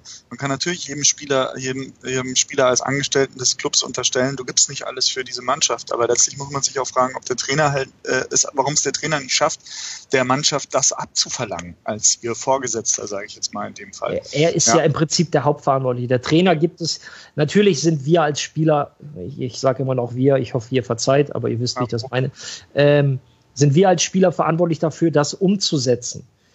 Aber der sportliche Leiter, in dem Fall der Trainer, gibt die Linie vor. Der sportliche Leiter, der Trainer gibt die Taktik vor. Er ähm, hat zu, wie soll ich sagen, ähm, er, er ist verantwortlich dafür, dass das Konstrukt funktioniert. Wir sind für die Umsetzung verantwortlich. Und anscheinend, ähm, ja, verfolgen nicht alle elf oder 18 oder alle 22 äh, denselben Plan. Aber das ist ja auch irgendwo klar. Also ich meine, niemand geht ja wirklich davon aus, dass alle Spieler, die jetzt dort hingewechselt sind in kürzester Abfolge, äh, wirklich das grüne W auf dem Herzen tragen oder sich äh, oder in dem Verdacht stehen, sich das irgendwann mal äh, quer quer übers Steißbein zu tätowieren, Steißbein zu tätowieren, ja, dieses Wolfsburg-Logo. Aber man muss es ja irgendwie schaffen, ein übergeordnetes Ziel zu konstruieren, dem dann alle folgen. So. Offensichtlich, offensichtlich ist das Dieter Hacking der halt ein sehr sachlicher, aber ich glaube jetzt nicht so ein sehr motivierender Trainer ist. Und Klaus Allofs äh, mit seiner jetzt dann doch in Frage zu stellenden Transferpolitik äh, ganz einfach nicht gelungen. Mhm. Richtig. Das kann man so sagen. Rückrundentabelle Platz 17, äh, nur dreimal gewonnen in der Rückrunde. Das ist auch tatsächlich weder Europa League noch Champions League Niveau. Und dann findet man sich eben nach 32 Spielen auf Tabellenplatz 10 wieder. Und ich glaube, sie sind, ähm, ja genau, sie sind rein rechnerisch sogar noch nicht mal sicher vor der Relegation. Wir müssen weitermachen. Äh, es gibt noch so viel zu besprechen. Darmstadt gegen die Eintracht. Ähm, wir springen ganz ans Ende der Tabelle, denn da wird's richtig kuschelig und eng. Da ähm, drängen sich alle aneinander. Äh, wir sparen uns mal die Themen äh, krudes Innenstadtverbot ähm, aus und ähm, Ben Hatira Doping scheint sich ja auch eher ein, der Besuch einer Kinderkrebsstation gewesen zu sein. Hoffen wir, dass es mal wirklich nur so war. Die Themen lassen wir mal weg, sondern gucken mal ausnahmsweise direkt aufs Spiel. Ralf, 2 zu 1 für die Eintracht. Ich äh, kenne mindestens einen deiner Mitmoderatoren, der wird sich darüber sehr gefreut haben. Und also wenn du wüsstest, was er in der Halbzeit ge gepostet hat in unserer WhatsApp-Gruppe, dann ja. Ich, ich werde es wissen, denn du wirst es uns jetzt sagen, oder? Ich werde, er in der Halbzeit ähm, sprach er schon von der zweiten Liga, aber da ist Eddie ja auch immer relativ schnell ähm, mit solchen, mit solchen Urteilen und solchen Aussagen. Das, wie heißt es so schön, was in den 90 Minuten gesagt wird, ähm, vergessen wir nach dem Schlusspfiff wieder. Äh, zum Spiel kann ich, kann ich nur sagen, Eintracht wie letzte Woche ähm, Rückstand gedreht und das habe ich jetzt mehrmals in der Sendung äh, Bundesliga betont. Jetzt geht es nicht darum, wie, sondern es geht einfach nur darum, Ergebnisse zu erzielen. Das hat die Eintracht jetzt zweimal hintereinander gemacht. Sie wahren sich weiterhin die Chance auf das Finale am 34. Spieltag. Und ja, fertig aus. Da musst du in der jetzigen Phase, musst du ganz pragmatisch denken, ganz, ganz praktisch, ganz nüchtern. Das ist auch das, was ich bei den Bayern meinte. Ähm, du musst weiterkommen. Das Wie ist jetzt, äh, darüber kannst du dich später streiten. Du musst die Dinger gewinnen mhm. fertig aus. Und das gilt jetzt auch für Eintracht Frankfurt. Sie haben jetzt letzte Woche gegen Mainz aufgeholt, mit ein bisschen Glück da das 2-1 von Ben Hatira. Heute äh, war das spielerisch auch nicht keine, äh, keine Glanzvorstellung, aber sie haben 2-1 gewonnen. Darum, und das ist, äh, das ist das Entscheidende.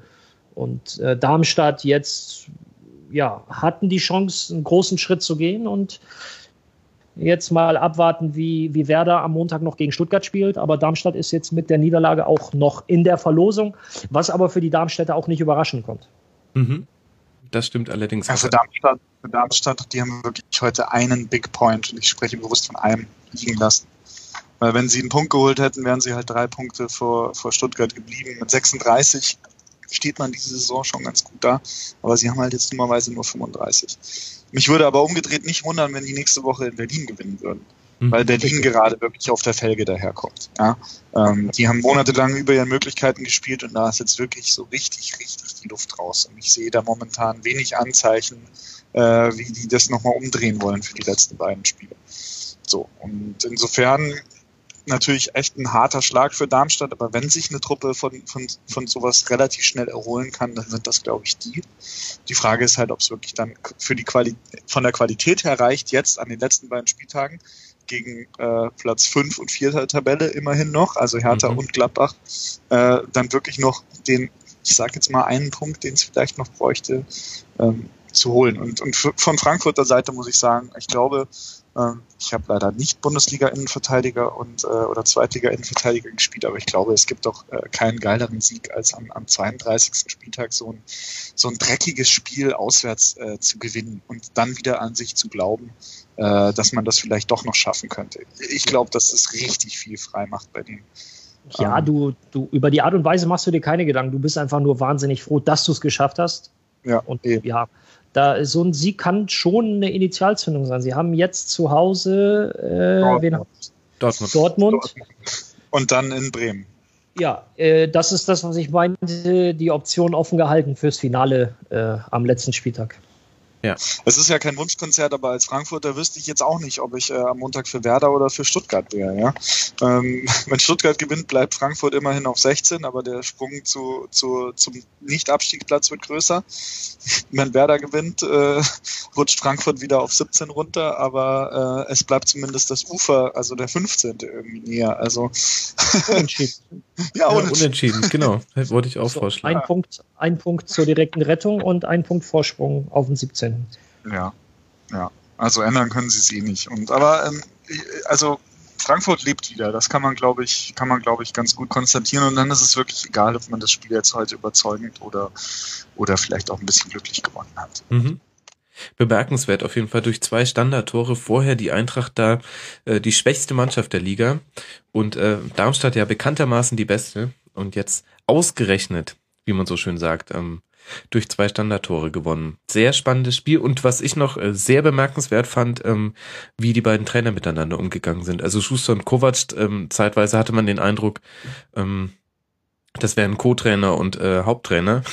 so wie die sich im Arm lagen während des Spiels, äh, fand ich aber sehr, sehr angenehm, ähm, gerade angesichts dieser ganzen Begleitumstände, die ja auch sehr davon geprägt waren, dass man im Konjunktiv ein Bedrohungsszenario heraufbeschworen hat. Ähm, war ein schöner Kontrast dazu. fand ich. Ja, leider gab es ja dann kurz vor Schluss noch ähm, da Rangeleien oder auch äh, Schlägereien im, im ja. in einem Block, als sich da ein paar Frankfurter hatten sich da zwischengemischt und äh, ja, jetzt sind natürlich, fühlen sich alle bestätigt in ihren präventiven, präventiven in Anführungsstrichen Maßnahmen. Ja, wobei man es schon auch anders argumentieren könnte und sagen könnte, ja, ähm, hätte es einen Auswärtsblock gegeben, dann hätte man klare Fantrennung vornehmen können und so, ähm, ich meine, so wirklich überraschen wird das jetzt niemanden, der irgendwie mit dem Fußball in der Praxis auch mal zu tun hatte, dass dann doch ein paar Frankfurter im Stadion waren. Also ähm, ich, ich weiß, was du meinst. Ähm, da kann ich auch nur empfehlen, den Eintracht Frankfurt Podcast von letzter Woche nochmal zuzuhören. Die haben da sehr ausführlich zugesprochen und sicher auch in ihrer neuen Ausgabe. Sie waren auch vor Ort, weiß ich, gehören aber nicht zu den Schlägern. Ähm, ja, also ganz, ganz merkwürdig finde ich von den kompletten Begleitumständen her und es nervt eigentlich auch, dass man ähm, auch bei diesem Spiel schon wieder über so viel reden müsste eigentlich, was nicht mit dem äh, Sport zu tun hat. Naja. Ich will da gar nicht drüber reden. Über so nee, nee, lass es bleiben. Ähm, wichtiger Sieg für Eintracht. Ich glaube, für die Darmstädter ist es jetzt ganz wichtig, dass sie nicht anfangen, im Konjunktiv zu denken. Denn jetzt langsam häufen sich schon wirklich die Spiele in der Rückrunde, in denen sie wirklich Punkte liegen haben lassen. Ähm, und gerade auch ähm, jetzt, das war ja auch wieder 86. Minute. Ähm, die Tabelle bis zur 80. Minute, da ist Darmstadt, glaube ich, schon locker gerettet. Aber da sie vielleicht von nichts anderem ausgegangen sind die gesamte Saison über, kriegen sie es vielleicht tatsächlich jetzt noch hin. Jetzt ja, aber das muss man ja auch, auch mal überlegen, dass, dass Darmstadt, glaube ich, jetzt 14 Spiele hatte, dass sie nach Führung nicht gewonnen haben. Ähm, also ich glaube, ich habe zumindest neulich mal rausgesucht, dass es irgendwie 13 gewesen wären. Äh, nagelt mich jetzt nicht fest, aber wirklich eine, eine immens große Anzahl an Spielen, wo sie das 1-0 geschossen haben und am Ende aber nicht gewonnen haben.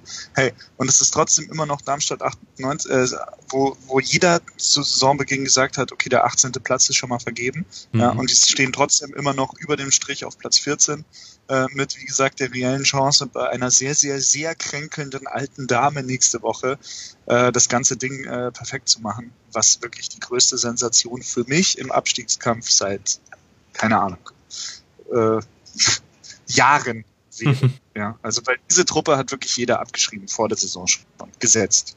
Mhm. Und äh, wenn die drin bleiben würden, wäre das, also das kann man gar nicht hoch genug äh, irgendwie dann anrechnen und vor allem halt eben auch dem Trainer Dirk Schuster, den ich sehr schätze, der, der vielleicht ja einer für Wolfsburg wäre in der nächsten Saison. Uh, spannende These. Oha. Hm. Nee, führt jetzt vielleicht ein bisschen zu weit. Wir sind schon so weit fortgeschritten in der Nacht, äh, dass ich das noch ähm, ausdiskutieren möchte. Aber ich merke mir die These und lade dich dazu nochmal ein, Flo. da will ich nochmal ein Wörtchen zu dir mit dir reden. Lasst man doch. Ein ähm, Satz dazu. Mich hat die Woche schon überrascht, Entschuldigung, dass der Schuster in so einem Interview mit Sky Sport News HD so, so ein bisschen hat fallen lassen, so, naja, im Abstiegsfall gibt es da übrigens eine Ausstiegsklausel, dann kann ich gehen. Also fand ich irgendwie schon bemerkenswert. Ja, aber hat er nicht irgendwie komplett sein, äh, seine halbe Familie als äh, Scouts bei Darmstadt angestellt? Er kann doch da jetzt gar nicht mehr weg. Das ist ja ein Familienbetrieb, so wie ich das verstanden habe.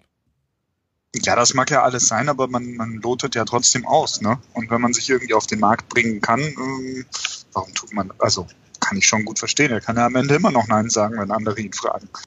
Ja, gut, das stimmt. Und apropos Trainer, die sich auf den Markt bringen, lass doch mal über Hoffenheim gegen Ingolstadt sprechen. Und da kann ich an den Ralf die Frage stellen, ich weiß gar nicht, ob sie ihm angenehm oder unangenehm ist, nach Ralf Hasenhüttel, der unter der Woche jetzt gesagt hat, er würde gerne wechseln. Es wird kolportiert, es gäbe ein Angebot von Rasenballsport Leipzig. Was hältst du denn von der Entwicklung? Kommt das für dich überraschend oder hast du mit sowas schon gerechnet?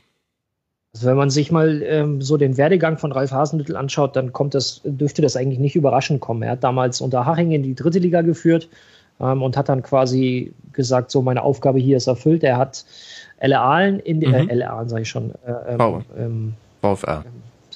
VfR Aalen in die äh, zweite Liga geführt mhm. und hat den Klassenerhalt geschafft und hat gesagt, so mehr ist jetzt nicht zu reichen und hat Ingolstadt auf Platz 17 übernommen im und wann das? September, Oktober äh, 2013 und hat den Verein, hat den Klassenerhalt geschafft, hat den Verein im Jahr drauf in die erste Liga geführt und hat einen sehr souverän, meiner Meinung nach, Klassenerhalt in der ersten Liga geschafft. Und da ist die Reaktion oder seine Aussage, dass hier, ich glaube, die Aussage hat er so nicht getätigt, aber ähm, das, das wird wohl das sein, was er was, äh, worauf er hinaus möchte, dass er hier die Aufgabe hatte und die Aufgabe hat er erfüllt. So, das heißt, ähm, es, es, würde es wäre schwer, das jetzt zu wiederholen. Aus seiner Sicht, äh, meiner Meinung nach, eine absolut voll, nachvollziehbare Entscheidung. Ähm, er möchte da jetzt nochmal einen weiteren Schritt gehen und den Schritt, den er persönlich gehen möchte, deckt sich nicht mit dem, den der FC Ingolstadt gehen kann. Mhm. Insofern geht man da ab der Saison getrennte Wege, beziehungsweise der Wunsch ist ja an den Verein herangetreten, äh, ist mit dem Wunsch an den Verein herangetreten. Und ähm, ähnlich wie, wie ähm, Watzke jetzt das aus Dortmunder Sicht macht, der sehr geschickt damit umgeht, hat der Verein FC Ingolstadt jetzt natürlich auch eine riesige Möglichkeit, die Situation für sich zu nutzen. Da sehe ich die handelnden Personen jetzt in der Pflicht, aber das ist nicht meine Aufgabe. Aber zurück zu Ralf Hasenhüttel, eine nachvollziehbare Entscheidung und äh, wohin jetzt, ob die Wege wegführen vom hier aus Ingolstadt, wovon ich mal ausgehe, ähm, und wohin, das, das wird sich zeigen. Ähm, klar ist auch, wenn, wenn RB Leipzig aufsteigt, ähm, all der Aufwand, den sie fahren und ähm, das, was sie investieren in all den Jahren, das haben sie nicht gemacht, um ähm, im Bunde, in der Bundesliga auf Platz 12 zu landen. Mhm. Also da wird dann, da werden andere Zielsetzungen ähm, verkauft werden, beziehungsweise angestrebt. Mhm. Die natürlich auch attraktiv sind, logischerweise. Okay, dann lass mal über das Spiel reden. 2 zu 1 gewinnt Hoffenheim am Ende. Ähm, Julian Nagelsmann zu Hause ungeschlagen. Die TSG damit mit 37 Punkten auf dem 13. Tabellenplatz. Und da es jetzt vier Punkte Vorsprung auf den Relegationsplatz sind, sieht es da schon sehr, sehr gut aus. Wenn wir jetzt mal nur das Spiel uns anschauen, Flo, ähm, was, was hat denn Nagelsmann da jetzt eigentlich verändert, dass das jetzt so gut lief? Also, ich kann das jetzt nicht konkret auf das eine Spiel heute festmachen, aber letztlich hat Nagelsmann dafür gesorgt, äh, dass das Spielermaterial, also die Qualität der Mannschaft wieder mehr zur Geltung kommt.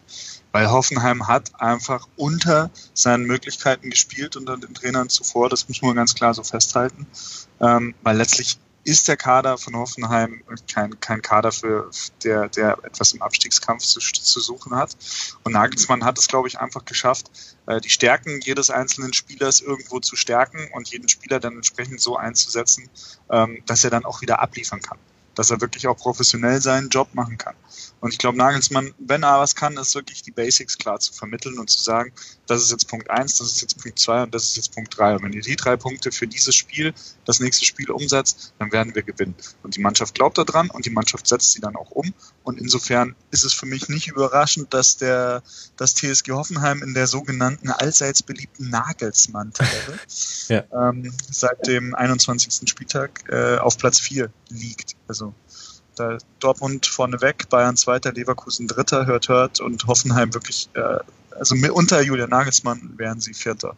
Mhm. Und äh, das ist bemerkenswert, aber auf der anderen Seite auch, auch finde ich, äh, ähm, ja, also irgendwo verdient, weil jeder wusste, was, dass der junge Mann das kann und äh, er zeigt es einfach. Und die Mannschaft zeigt es und ähm, deswegen war mir relativ klar, dass als das funktioniert hat, schon in die ersten zwei, drei Spiele unter Nagelsmann, dass eben da eben nicht dieses Riesengewese war, oh, der ist erst 28, was will der mir jetzt noch sagen, sondern dass die Spieler eben verstanden haben und das angenommen haben, was der Trainer von ihnen einfordert, äh, dass das für Hoffenheim am Ende gut und glimpflich ausgehen wird und dass sie am Ende nicht absteigen werden.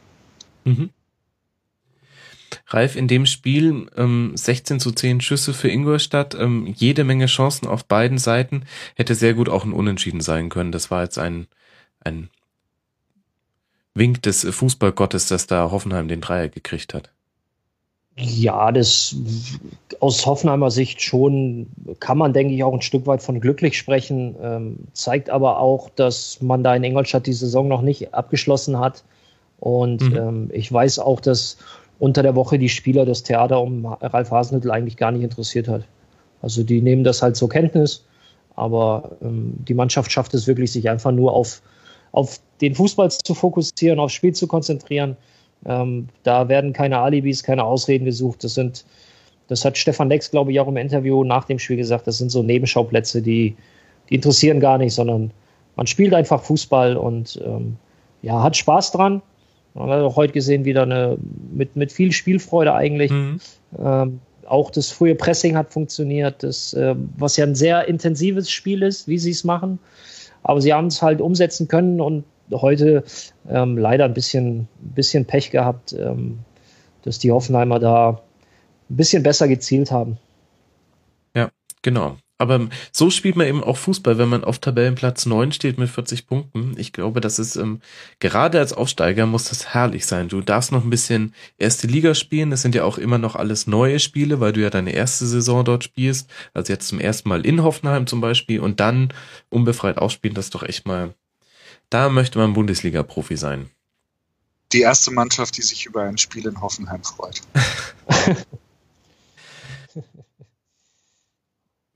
Du hörst mich nicht widersprechen. Machen wir das nächste Spiel einfach. Ähm, das äh, Samstagabend-Topspiel ähm, hatte Bedeutung für die Champions League. Es ging zwischen Bayer Leverkusen und Hertha BSC darum, ob sich Bayer Leverkusen den dritten Tabellenplatz schon fix sichern kann und damit planen kann für Champions League oder ob die Hertha es nochmal schafft, Gladbach zu verdrängen. Jetzt ähm, nehmen wir auf und wissen, Leverkusen hat gewonnen und äh, ist deswegen fix in der Champions League. Direkt nach Abpfiff wurde die Champions League Hymne eingespielt. Ein netter Move, wie ich fand. Und Hertha BSC, wir haben es vorhin schon thematisiert, befindet sich in einem kleinen Tal und ist jetzt tatsächlich rausgerutscht aus den Champions League Rängen und liegt auf Platz 5 mit 49 Punkten. Reden wir erstmal über Leverkusen. Ähm, Ralf, womit erklärst du dir jetzt, dass die das siebte Spiel in Folge gewonnen haben? Äh, zur richtigen Zeit in Schwung gekommen. Also sie haben ja vor einigen Wochen so um die Sperre von, von Roger Schmidt rum, hatten sie ja echt Probleme, mhm. wo sie, ich glaube, drei in Folge sogar verloren. Ja. Oder nur, nur einen Punkt aus drei oder vier Spielen.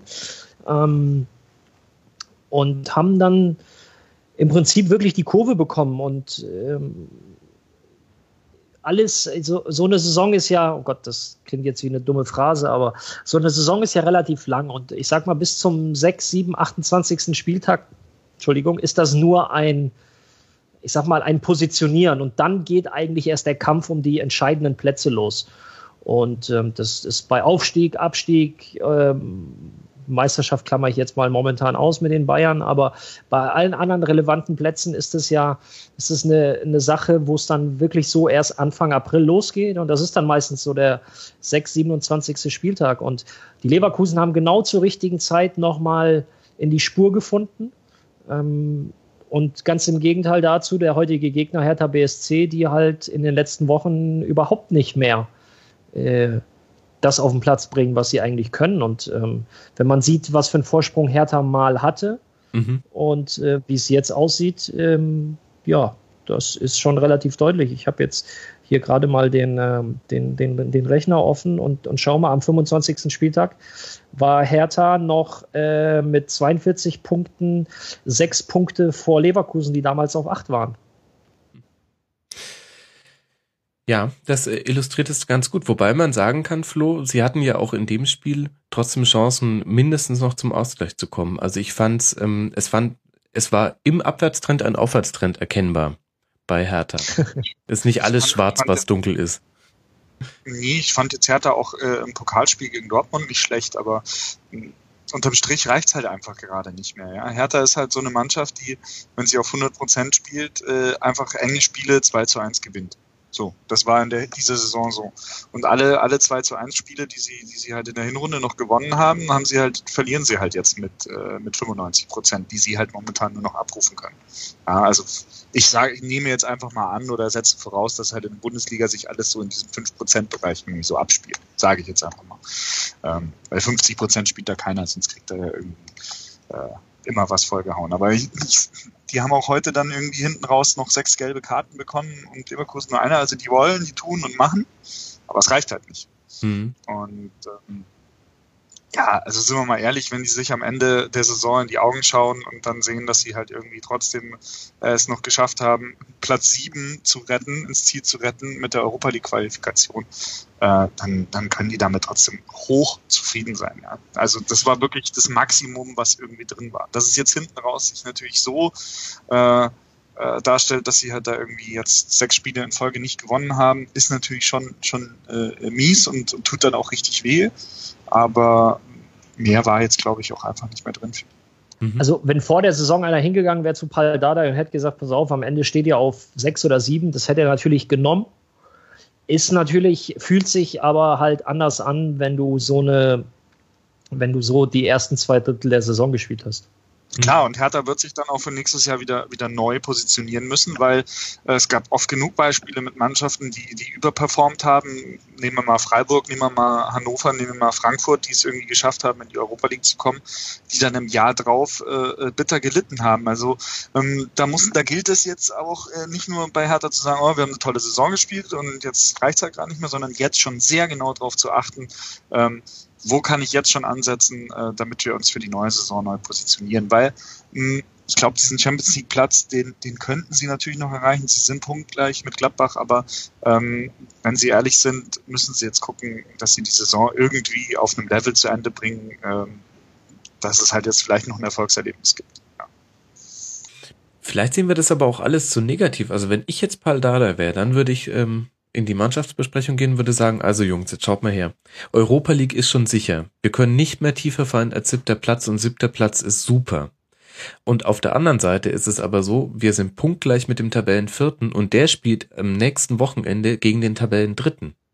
Während die Hertha gegen, gegen Darmstadt spielt und dann noch gegen Mainz. Darmstadt musste schaffen, aber zu Hause mit dem Publikum im Rücken und Mainz, die sind ja gerade auch im, die werden sich ja auch standhaft dagegen irgendwie noch ähm, mehr als Europa League zu erreichen.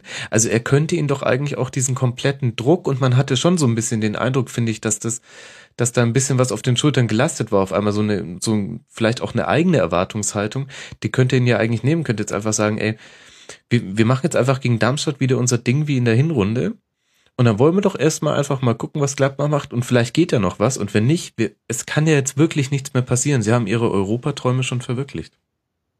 Klar, du kannst jetzt einen Cut machen und sagen, einen Strich machen, aber jetzt geht's nochmal neu los, vergesst alles, was war.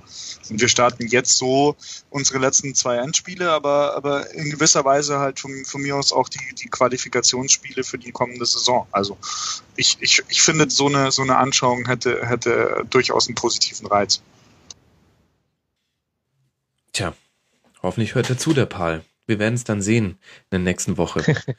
Und äh, bei Leverkusen, wir haben schon drüber gesprochen. Ähm, Ralf, du hast, äh, du hast schon gesagt, ähm, die sind in Schwung gekommen. Ich denke, man kann das auch richtig an Namen festmachen. Ähm, also in der Offensive einfach ähm, toll, was Julian Brandt jetzt leistet. Ähm, Bellarabi, Cialanoglu auf einem ganz anderen Niveau als noch vor ein paar Wochen. Was ich aber wirklich interessant finde bei Leverkusen ist, mit welchen Viererketten die in den letzten Wochen spielen. Jetzt zum Beispiel gegen die Hertha, Henrichs auf links, Kramer in der Innenverteidigung mit Ramaglio und Kramer ja auch nicht der ähm, Innenverteidiger vom Herrn und Lars Bender als Rechtsverteidiger. Und äh, das, ähm, wenn man sich die letzten Wochen anguckt, das wechselt munter durch. Die sind da fröhlich am Improvisieren, gezwungenermaßen. Und trotzdem haben sie so eine erstaunliche Serie hingelegt. Ich finde, das geht in diesem in dieser Begeisterung über die Offensive von Leverkusen immer ein bisschen unter, dass die wirklich defensiv auch gut stehen und das, obwohl sie da mit ganz, ganz vielen Provisorien arbeiten müssen.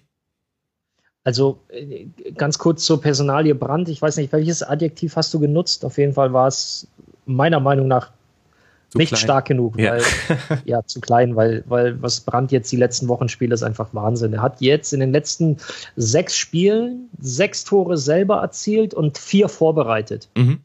Also das ist schon eine außergewöhnliche Bilanz. EM-Form, würde ich sagen.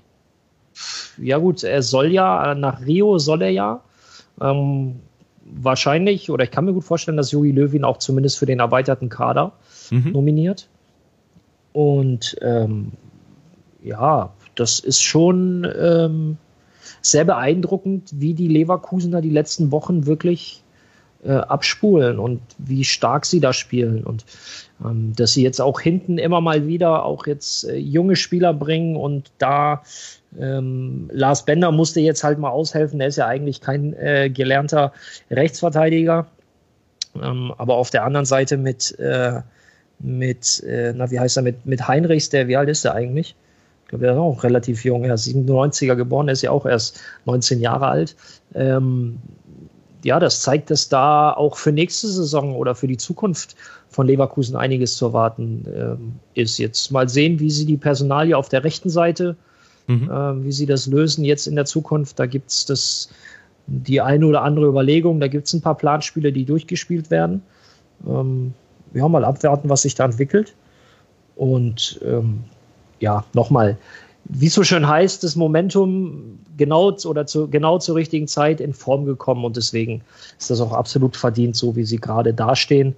Und ähm, ja, ich denke, der, der, der dritte Platz ist halt, ja, ist, ist safe. Und ähm, das werden jetzt noch zwei vernünftige äh, äh, Spiele. Das ist am 33. Spieltag gegen Gladbach, für die es ja noch um einiges geht. Mhm. Die wollen ja den vierten Platz sichern. Und am letzten Spieltag dann zu Hause gegen Ingolstadt. Ähm, ja, ich denke, da wird man äh, zwar gewinnen wollen, aber es wollen alle heil auch in Urlaub. Mhm. Ich finde, Jogi Löw kommt ja gar nicht an ein paar Leverkusenern vorbei. Leverkusener kann man immer gebrauchen. Ja, also gerade wenn man, wenn man ein Fan, wie Yogi das ja auch ist, äh, von so, von so Strömungen und, und, und Tages- oder, oder so, so, so mittelfristigen Formen, sage ich jetzt mal. Also Leverkusen ist halt einfach super drauf, die Spieler sind super drauf, die haben wenig Druck, die haben auch bei einer EM wenig Druck und gerade für die Kaderplätze so von 12 bis 17 äh, kannst du solche Jungs immer gut gebrauchen. Und es gibt ja wirklich ein paar, also mit Leno, mit Tar, mit, mit äh, Bellarabi, mit Brandt, ja, das sind alles Spieler unter 25, äh, die sind ja prädestiniert, da dabei zu sein.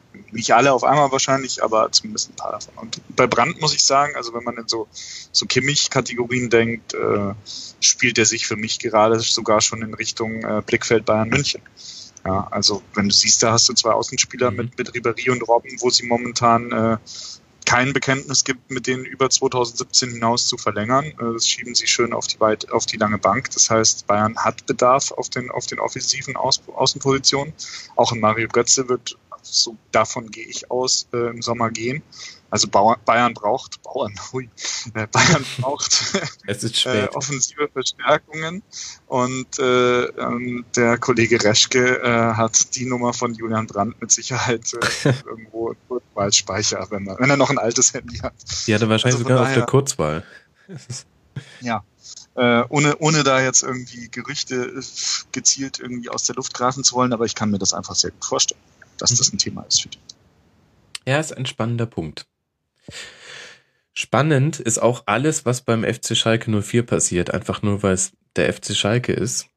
Ähm, an diesem Wochenende war dieses Spiel äh, Hannover 96 gegen Schalke. Für Hannover geht es um nichts mehr. Es geht um einen würdevollen Abschied aus der Liga bei gleichzeitig ähm, erschreckend guter Laune, hervorgeführt von einem Mann, Daniel Stendel, der jetzt auch fix als Trainer auch für die nächste Saison bestätigt ist. Und für Schalke geht es darum, irgendwie über die Ziellinie zu trudeln. Die Champions League ist doch in Reichweite. Durch den Sieg jetzt gegen Hannover haben sie 48 Punkte und wir haben vorhin gehört, dass ähm, der Champions League Qualifikationsplatz bei 49 Punkten liegt. Das heißt, da ist noch was drin. Und jetzt hat man eben dieses Spiel gewonnen. Und ich weiß nicht, Ralf, also ich kann es nicht einschätzen. Ich weiß nicht, ob es daran liegt, dass ich irgendwie ähm, negativ geprimed bin durch das, was ich mit Schalke jetzt schon erlebt habe in den letzten Jahren eigentlich schon, dass, dass die nie konstant sind. Ähm, aber ich fand, in dem Spiel waren sie, wenn man es positiv formuliert, eiskalt. Wenn man es aber etwas böswilliger formuliert, dann war es ein glücklicher Sieg. Also Hannover spielt jetzt momentan ja quasi für die Fans. So, das haben auch einige Spieler nach dem, ähm, nach dem Spiel betont, dass man sich da vernünftig verabschieden möchte, ähm, gerade zu Hause. Und ähm, ja, es war heute, ich würde sagen, irgendwie, man muss auch sagen, ein Pflichtsieg aus Schalker Sicht.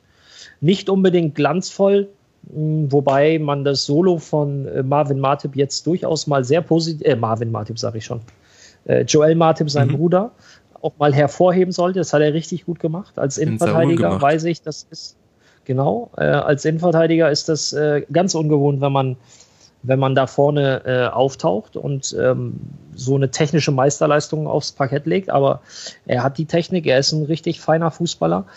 Und ähm, ja, also ohne Hannover zu schlecht machen zu wollen, möchte ich Schalke auch nicht zu hoch in den Himmel loben.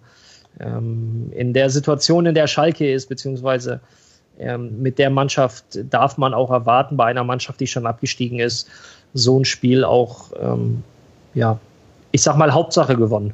So, mhm. fertig aus. Darf man, darf man erwarten, war jetzt auch keine spielerische Glanzleistung, aber ähm, das war sowieso die Schalker dieses Jahr, das war ja ein ständiges Auf und Ab und deswegen äh, glaube ich, die Überschrift Hauptsache gewonnen ist dann schon passend. Mhm. Und damit ja irgendwie alle happy, Flo. Denn ich habe es ja schon angedeutet, bei Hannover gute Laune. Ähm, auch im Stadion hat man es gemerkt. Ähm, diese Ständelentscheidung ist eine Entscheidung fürs Volk, sage ich mal. Kommt sehr gut an und die Leistungen rechtfertigen das ja auch. Ich glaube, es war halt auch eine Entscheidung mangels Alternativen. Also ähm, glaube, dass da schon viele Trainer äh, eher skeptisch nach Hannover geblickt haben und dann auch irgendwie gesagt haben, hm, muss ich vielleicht nicht unbedingt haben, ja, weil die Zweitligasaison äh, wird, wird, wird sehr hart nächstes Jahr für Hannover, das glaube ich schon. Weil die halt auch eine Mannschaft haben, wo man erstmal sehr genau hingucken muss, wer, wer kann sich denn da überhaupt für die Aufgaben in der zweiten Liga begeistern. Mhm. Und ähm, insofern, ja, also finde ich es ganz gut, ähm, dass sich Hannover jetzt so einigermaßen äh, äh, Glücksbärchen-mäßig aus der ersten Liga verabschiedet und so, so ein versöhnliche Töne irgendwie anschlägt. Ähm, weil auch in Hannover ja die Fanszene nicht ganz einfach ist und uns da auch durchaus äh, krasser rauchen könnte, sage ich jetzt mal, ohne das jetzt äh, mit Gewalt zu verbinden, sondern eben halt mit, mit äh, Meinungen und Strömungen einfach gegen handelnde Personen im Verein, die es sicherlich auch gibt, aber ähm, es wirkt zumindest so, als ob das jetzt einigermaßen glatt in die zweite Liga rübergeht. Und dann wird man sehen, wie, wie sich Hannover da wird, wird behaupten können. Weil eins ist klar, ähm, egal wer jetzt da noch mit absteigt, äh, außer es ist vielleicht Darmstadt, aber wenn es einen der Großen in Anführungszeichen erwischen sollte, also Werder, Frankfurt oder Stuttgart, ähm, ist es an so einen Verein nächstes Jahr sicherlich schon einen Aufstiegsplatz äh, wiederum vergeben. Also ähm, hm. ja, spannend, wie es da in Hannover weitergeht. Und zu, zu Schalke muss ich sagen, äh, guter Sieg, wichtiger Sieg. Äh, auch, was ich auch für Frankfurt gesagt habe, letztlich unterm Strich heute auch überhaupt nicht wichtig, wie zustande gekommen, sondern Hauptsache, dass er da ist. Aber ich finde, zu Schalke wird es auch passen, wenn sie nächste Woche gegen Augsburg verlieren würden. das meine ich mit, das meine ich mit Höhen und Tiefen, ja.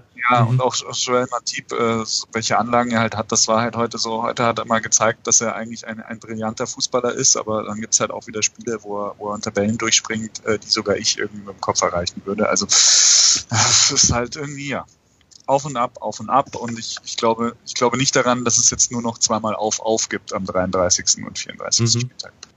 Würde nicht zur Sinuskurve passen, die Schalke einfach traditionell immer drin hat. Das Pendel der Bundesliga. Wir haben noch zwei Spiele, aber keine Tore, über die wir reden können. Was insofern äh, recht passend ist, ähm, dass äh, wir alle irgendwann äh, los müssen und aber gerade Ralf ein bisschen äh, Zeitdruck hat. Deswegen können wir die ähm, Partien jetzt vielleicht ein bisschen kürzer abhandeln. Die Fans mögen es uns verzeihen. Mainz gegen HSV 0 zu 0. Flo, ich würde sagen, die beiden konnten auch nicht besser. Ja, bei Mainz, Mainz finde ich es gerade richtig schade, weil ähm, sie es halt nicht geschafft haben, den, den, den Druck in der Mannschaft so hoch zu halten, äh, wie sie es halt so in der Phase Ende März, Anfang April hatten, also sage ich jetzt mal gefühlt in der Zeit auch, als sie bei, Bayern gewonnen haben, ähm, da hast du einfach gemerkt, äh, die spielen richtig gut zusammen, die haben richtig einen Plan und der, der Schmidt äh, schafft es jede Woche aufs Neue, die richtig heiß zu machen und zwar jetzt nicht nur durch Worte, sondern halt auch äh, durch denen aufzuzeigen, wie sie solche Spiele gewinnen können. Und das ist ihnen so ein bisschen abhanden gekommen. Und ich glaube auch so ein bisschen eine innere Zufriedenheit mit Platz 7, das reicht schon. Ähm, ich glaube, dass eigentlich das, das, äh, die Qualität in Verbindung der Trainerperson Schmidt gereicht hätte oder hätte reichen können, um, um tatsächlich Vierter zu werden am Ende. Ähm, jetzt sehe ich das nicht mehr, dass das funktioniert, auch wenn es nur drei Punkte sind.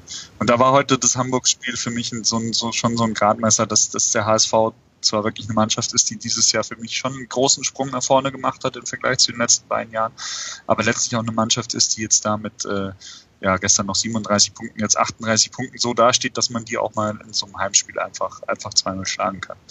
Und ja, das, das bei Mainz ist halt so ein bisschen jetzt auch so, glaube ich, die, die Spannung weg. Also die, die Spannung bei den Spielern, denke ich einfach, ja. Mhm. Oder, oder vielleicht sogar zu viel Spannung. Ich weiß nicht, ähm, Also ich hatte eher den Eindruck, dass sie verkrampft sind ab dem Moment, wo die Champions League möglich war. Hm. Ja. Ja. ja.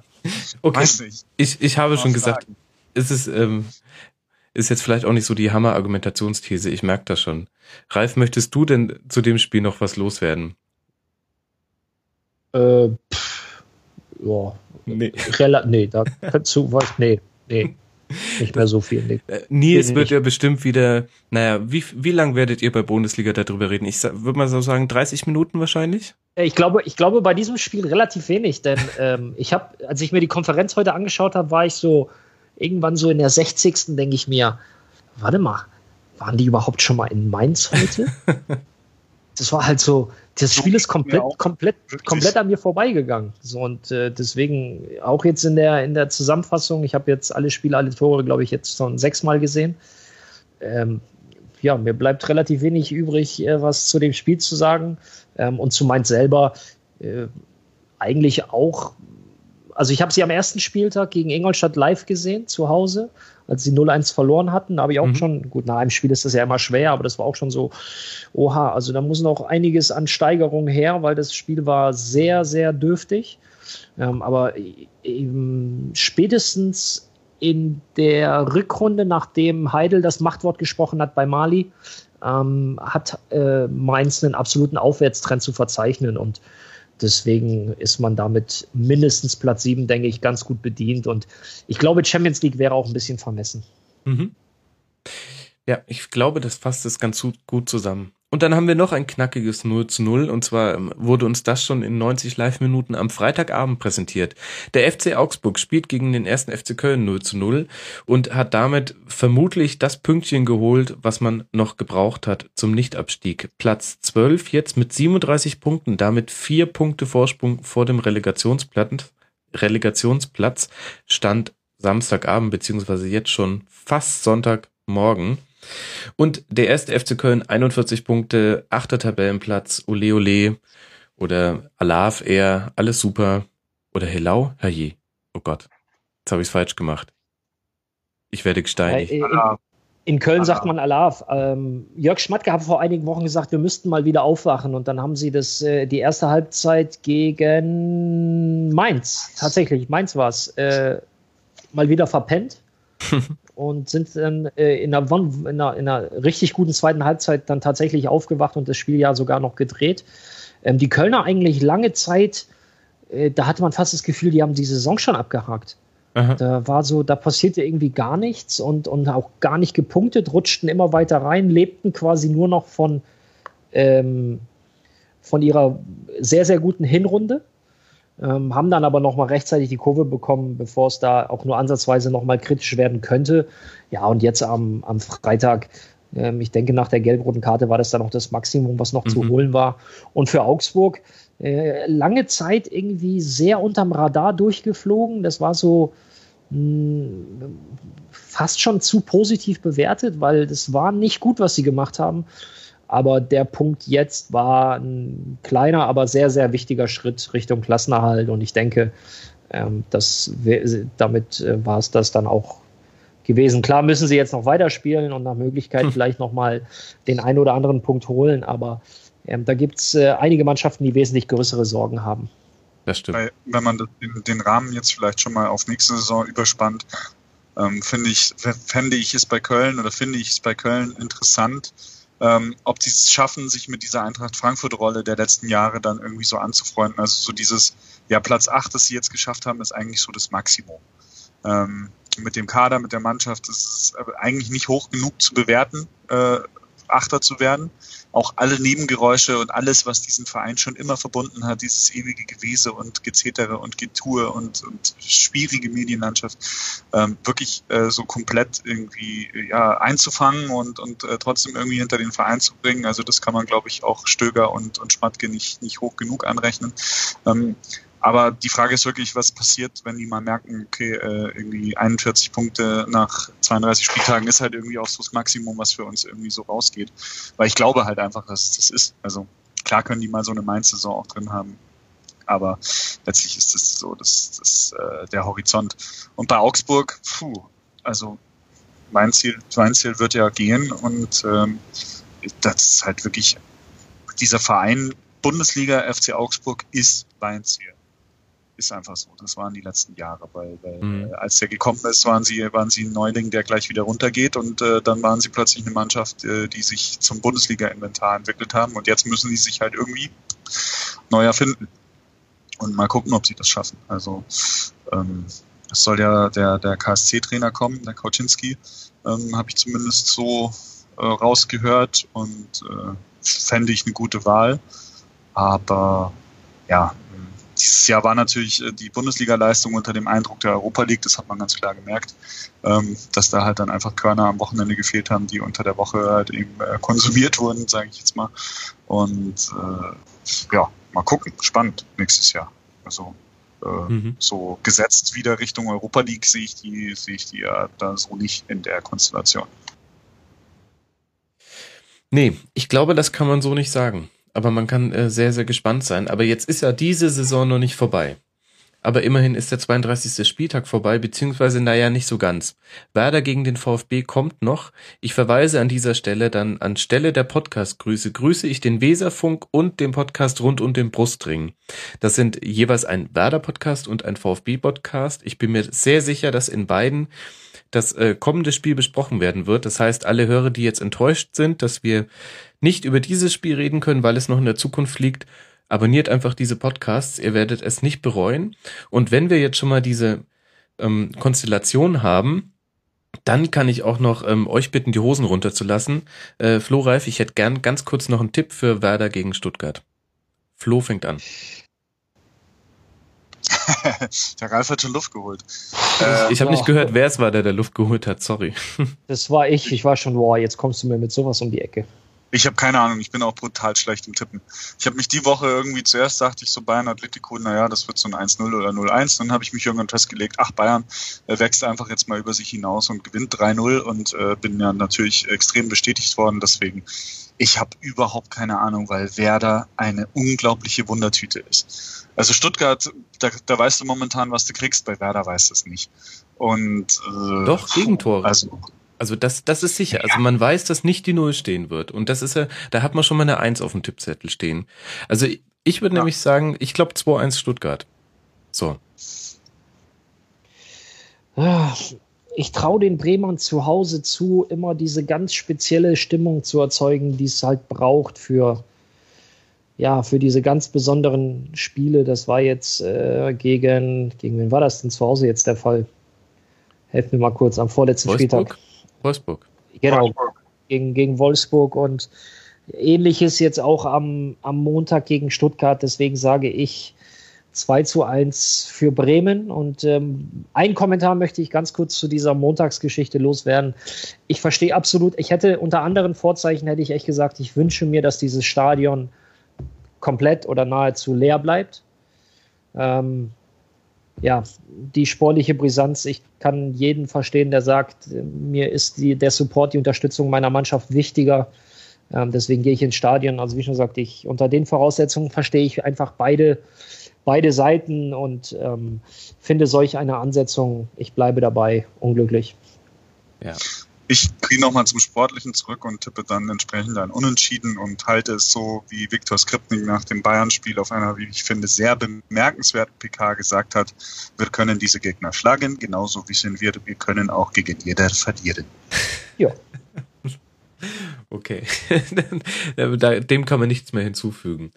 Außer euch noch zu danken. Ähm, wir haben etwas überzogen, sorry. Vor allem äh, Ralf, du musst jetzt schnell in die Kiste. Ed Feigenralle auf Twitter. Ähm, die Leute müssen müssen bitte Bundesliga gucken und ähm, generell auch viel Rocket Beans TV. Da sieht man dich sehr oft herumhopsen. Äh, Ralf, vielen Dank, dass du mal wieder zu Gast warst. Sehr gerne, sehr gerne.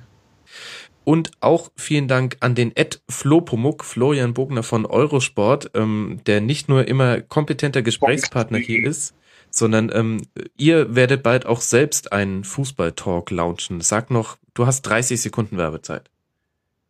Äh, am Montag äh, 18.15 Uhr auf diesem äh, Fernseher äh, Eurosport 1. Da startet ein neuer Fußballtalk mit Marco Hagemann als äh, Moderator.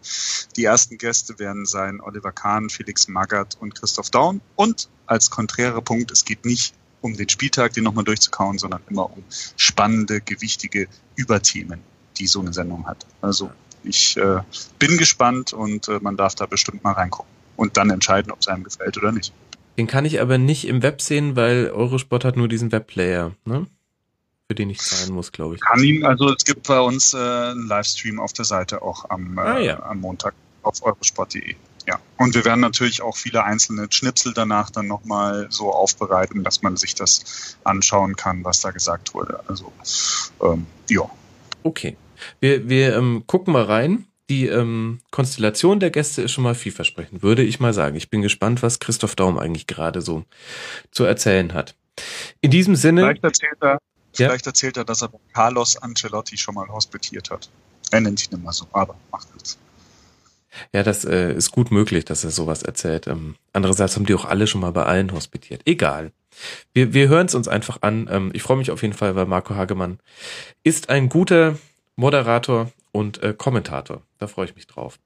In diesem Sinne, vielen Dank, dass ihr dieses, äh, diese Schlusskonferenz gehört habt. Ähm, das war ein freudscher Versprecher, denn ich wollte noch hinweisen auf das Tribünengespräch zu Fußballtaktik mit Tobias Escher.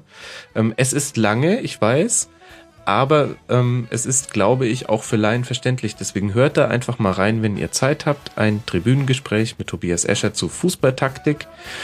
Und in diesem Sinne hören wir uns schon uns am nächsten Wochenende wieder, wenn der 33. Spieltag gespielt sein wird. Und bis dahin wünsche ich euch eine gute Woche. Bleibt sportlich. Macht's gut. Ciao.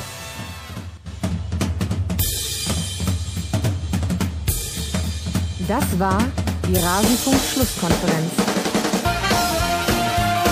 Wir gehen nun zurück in die angeschlossenen Funkhäuser.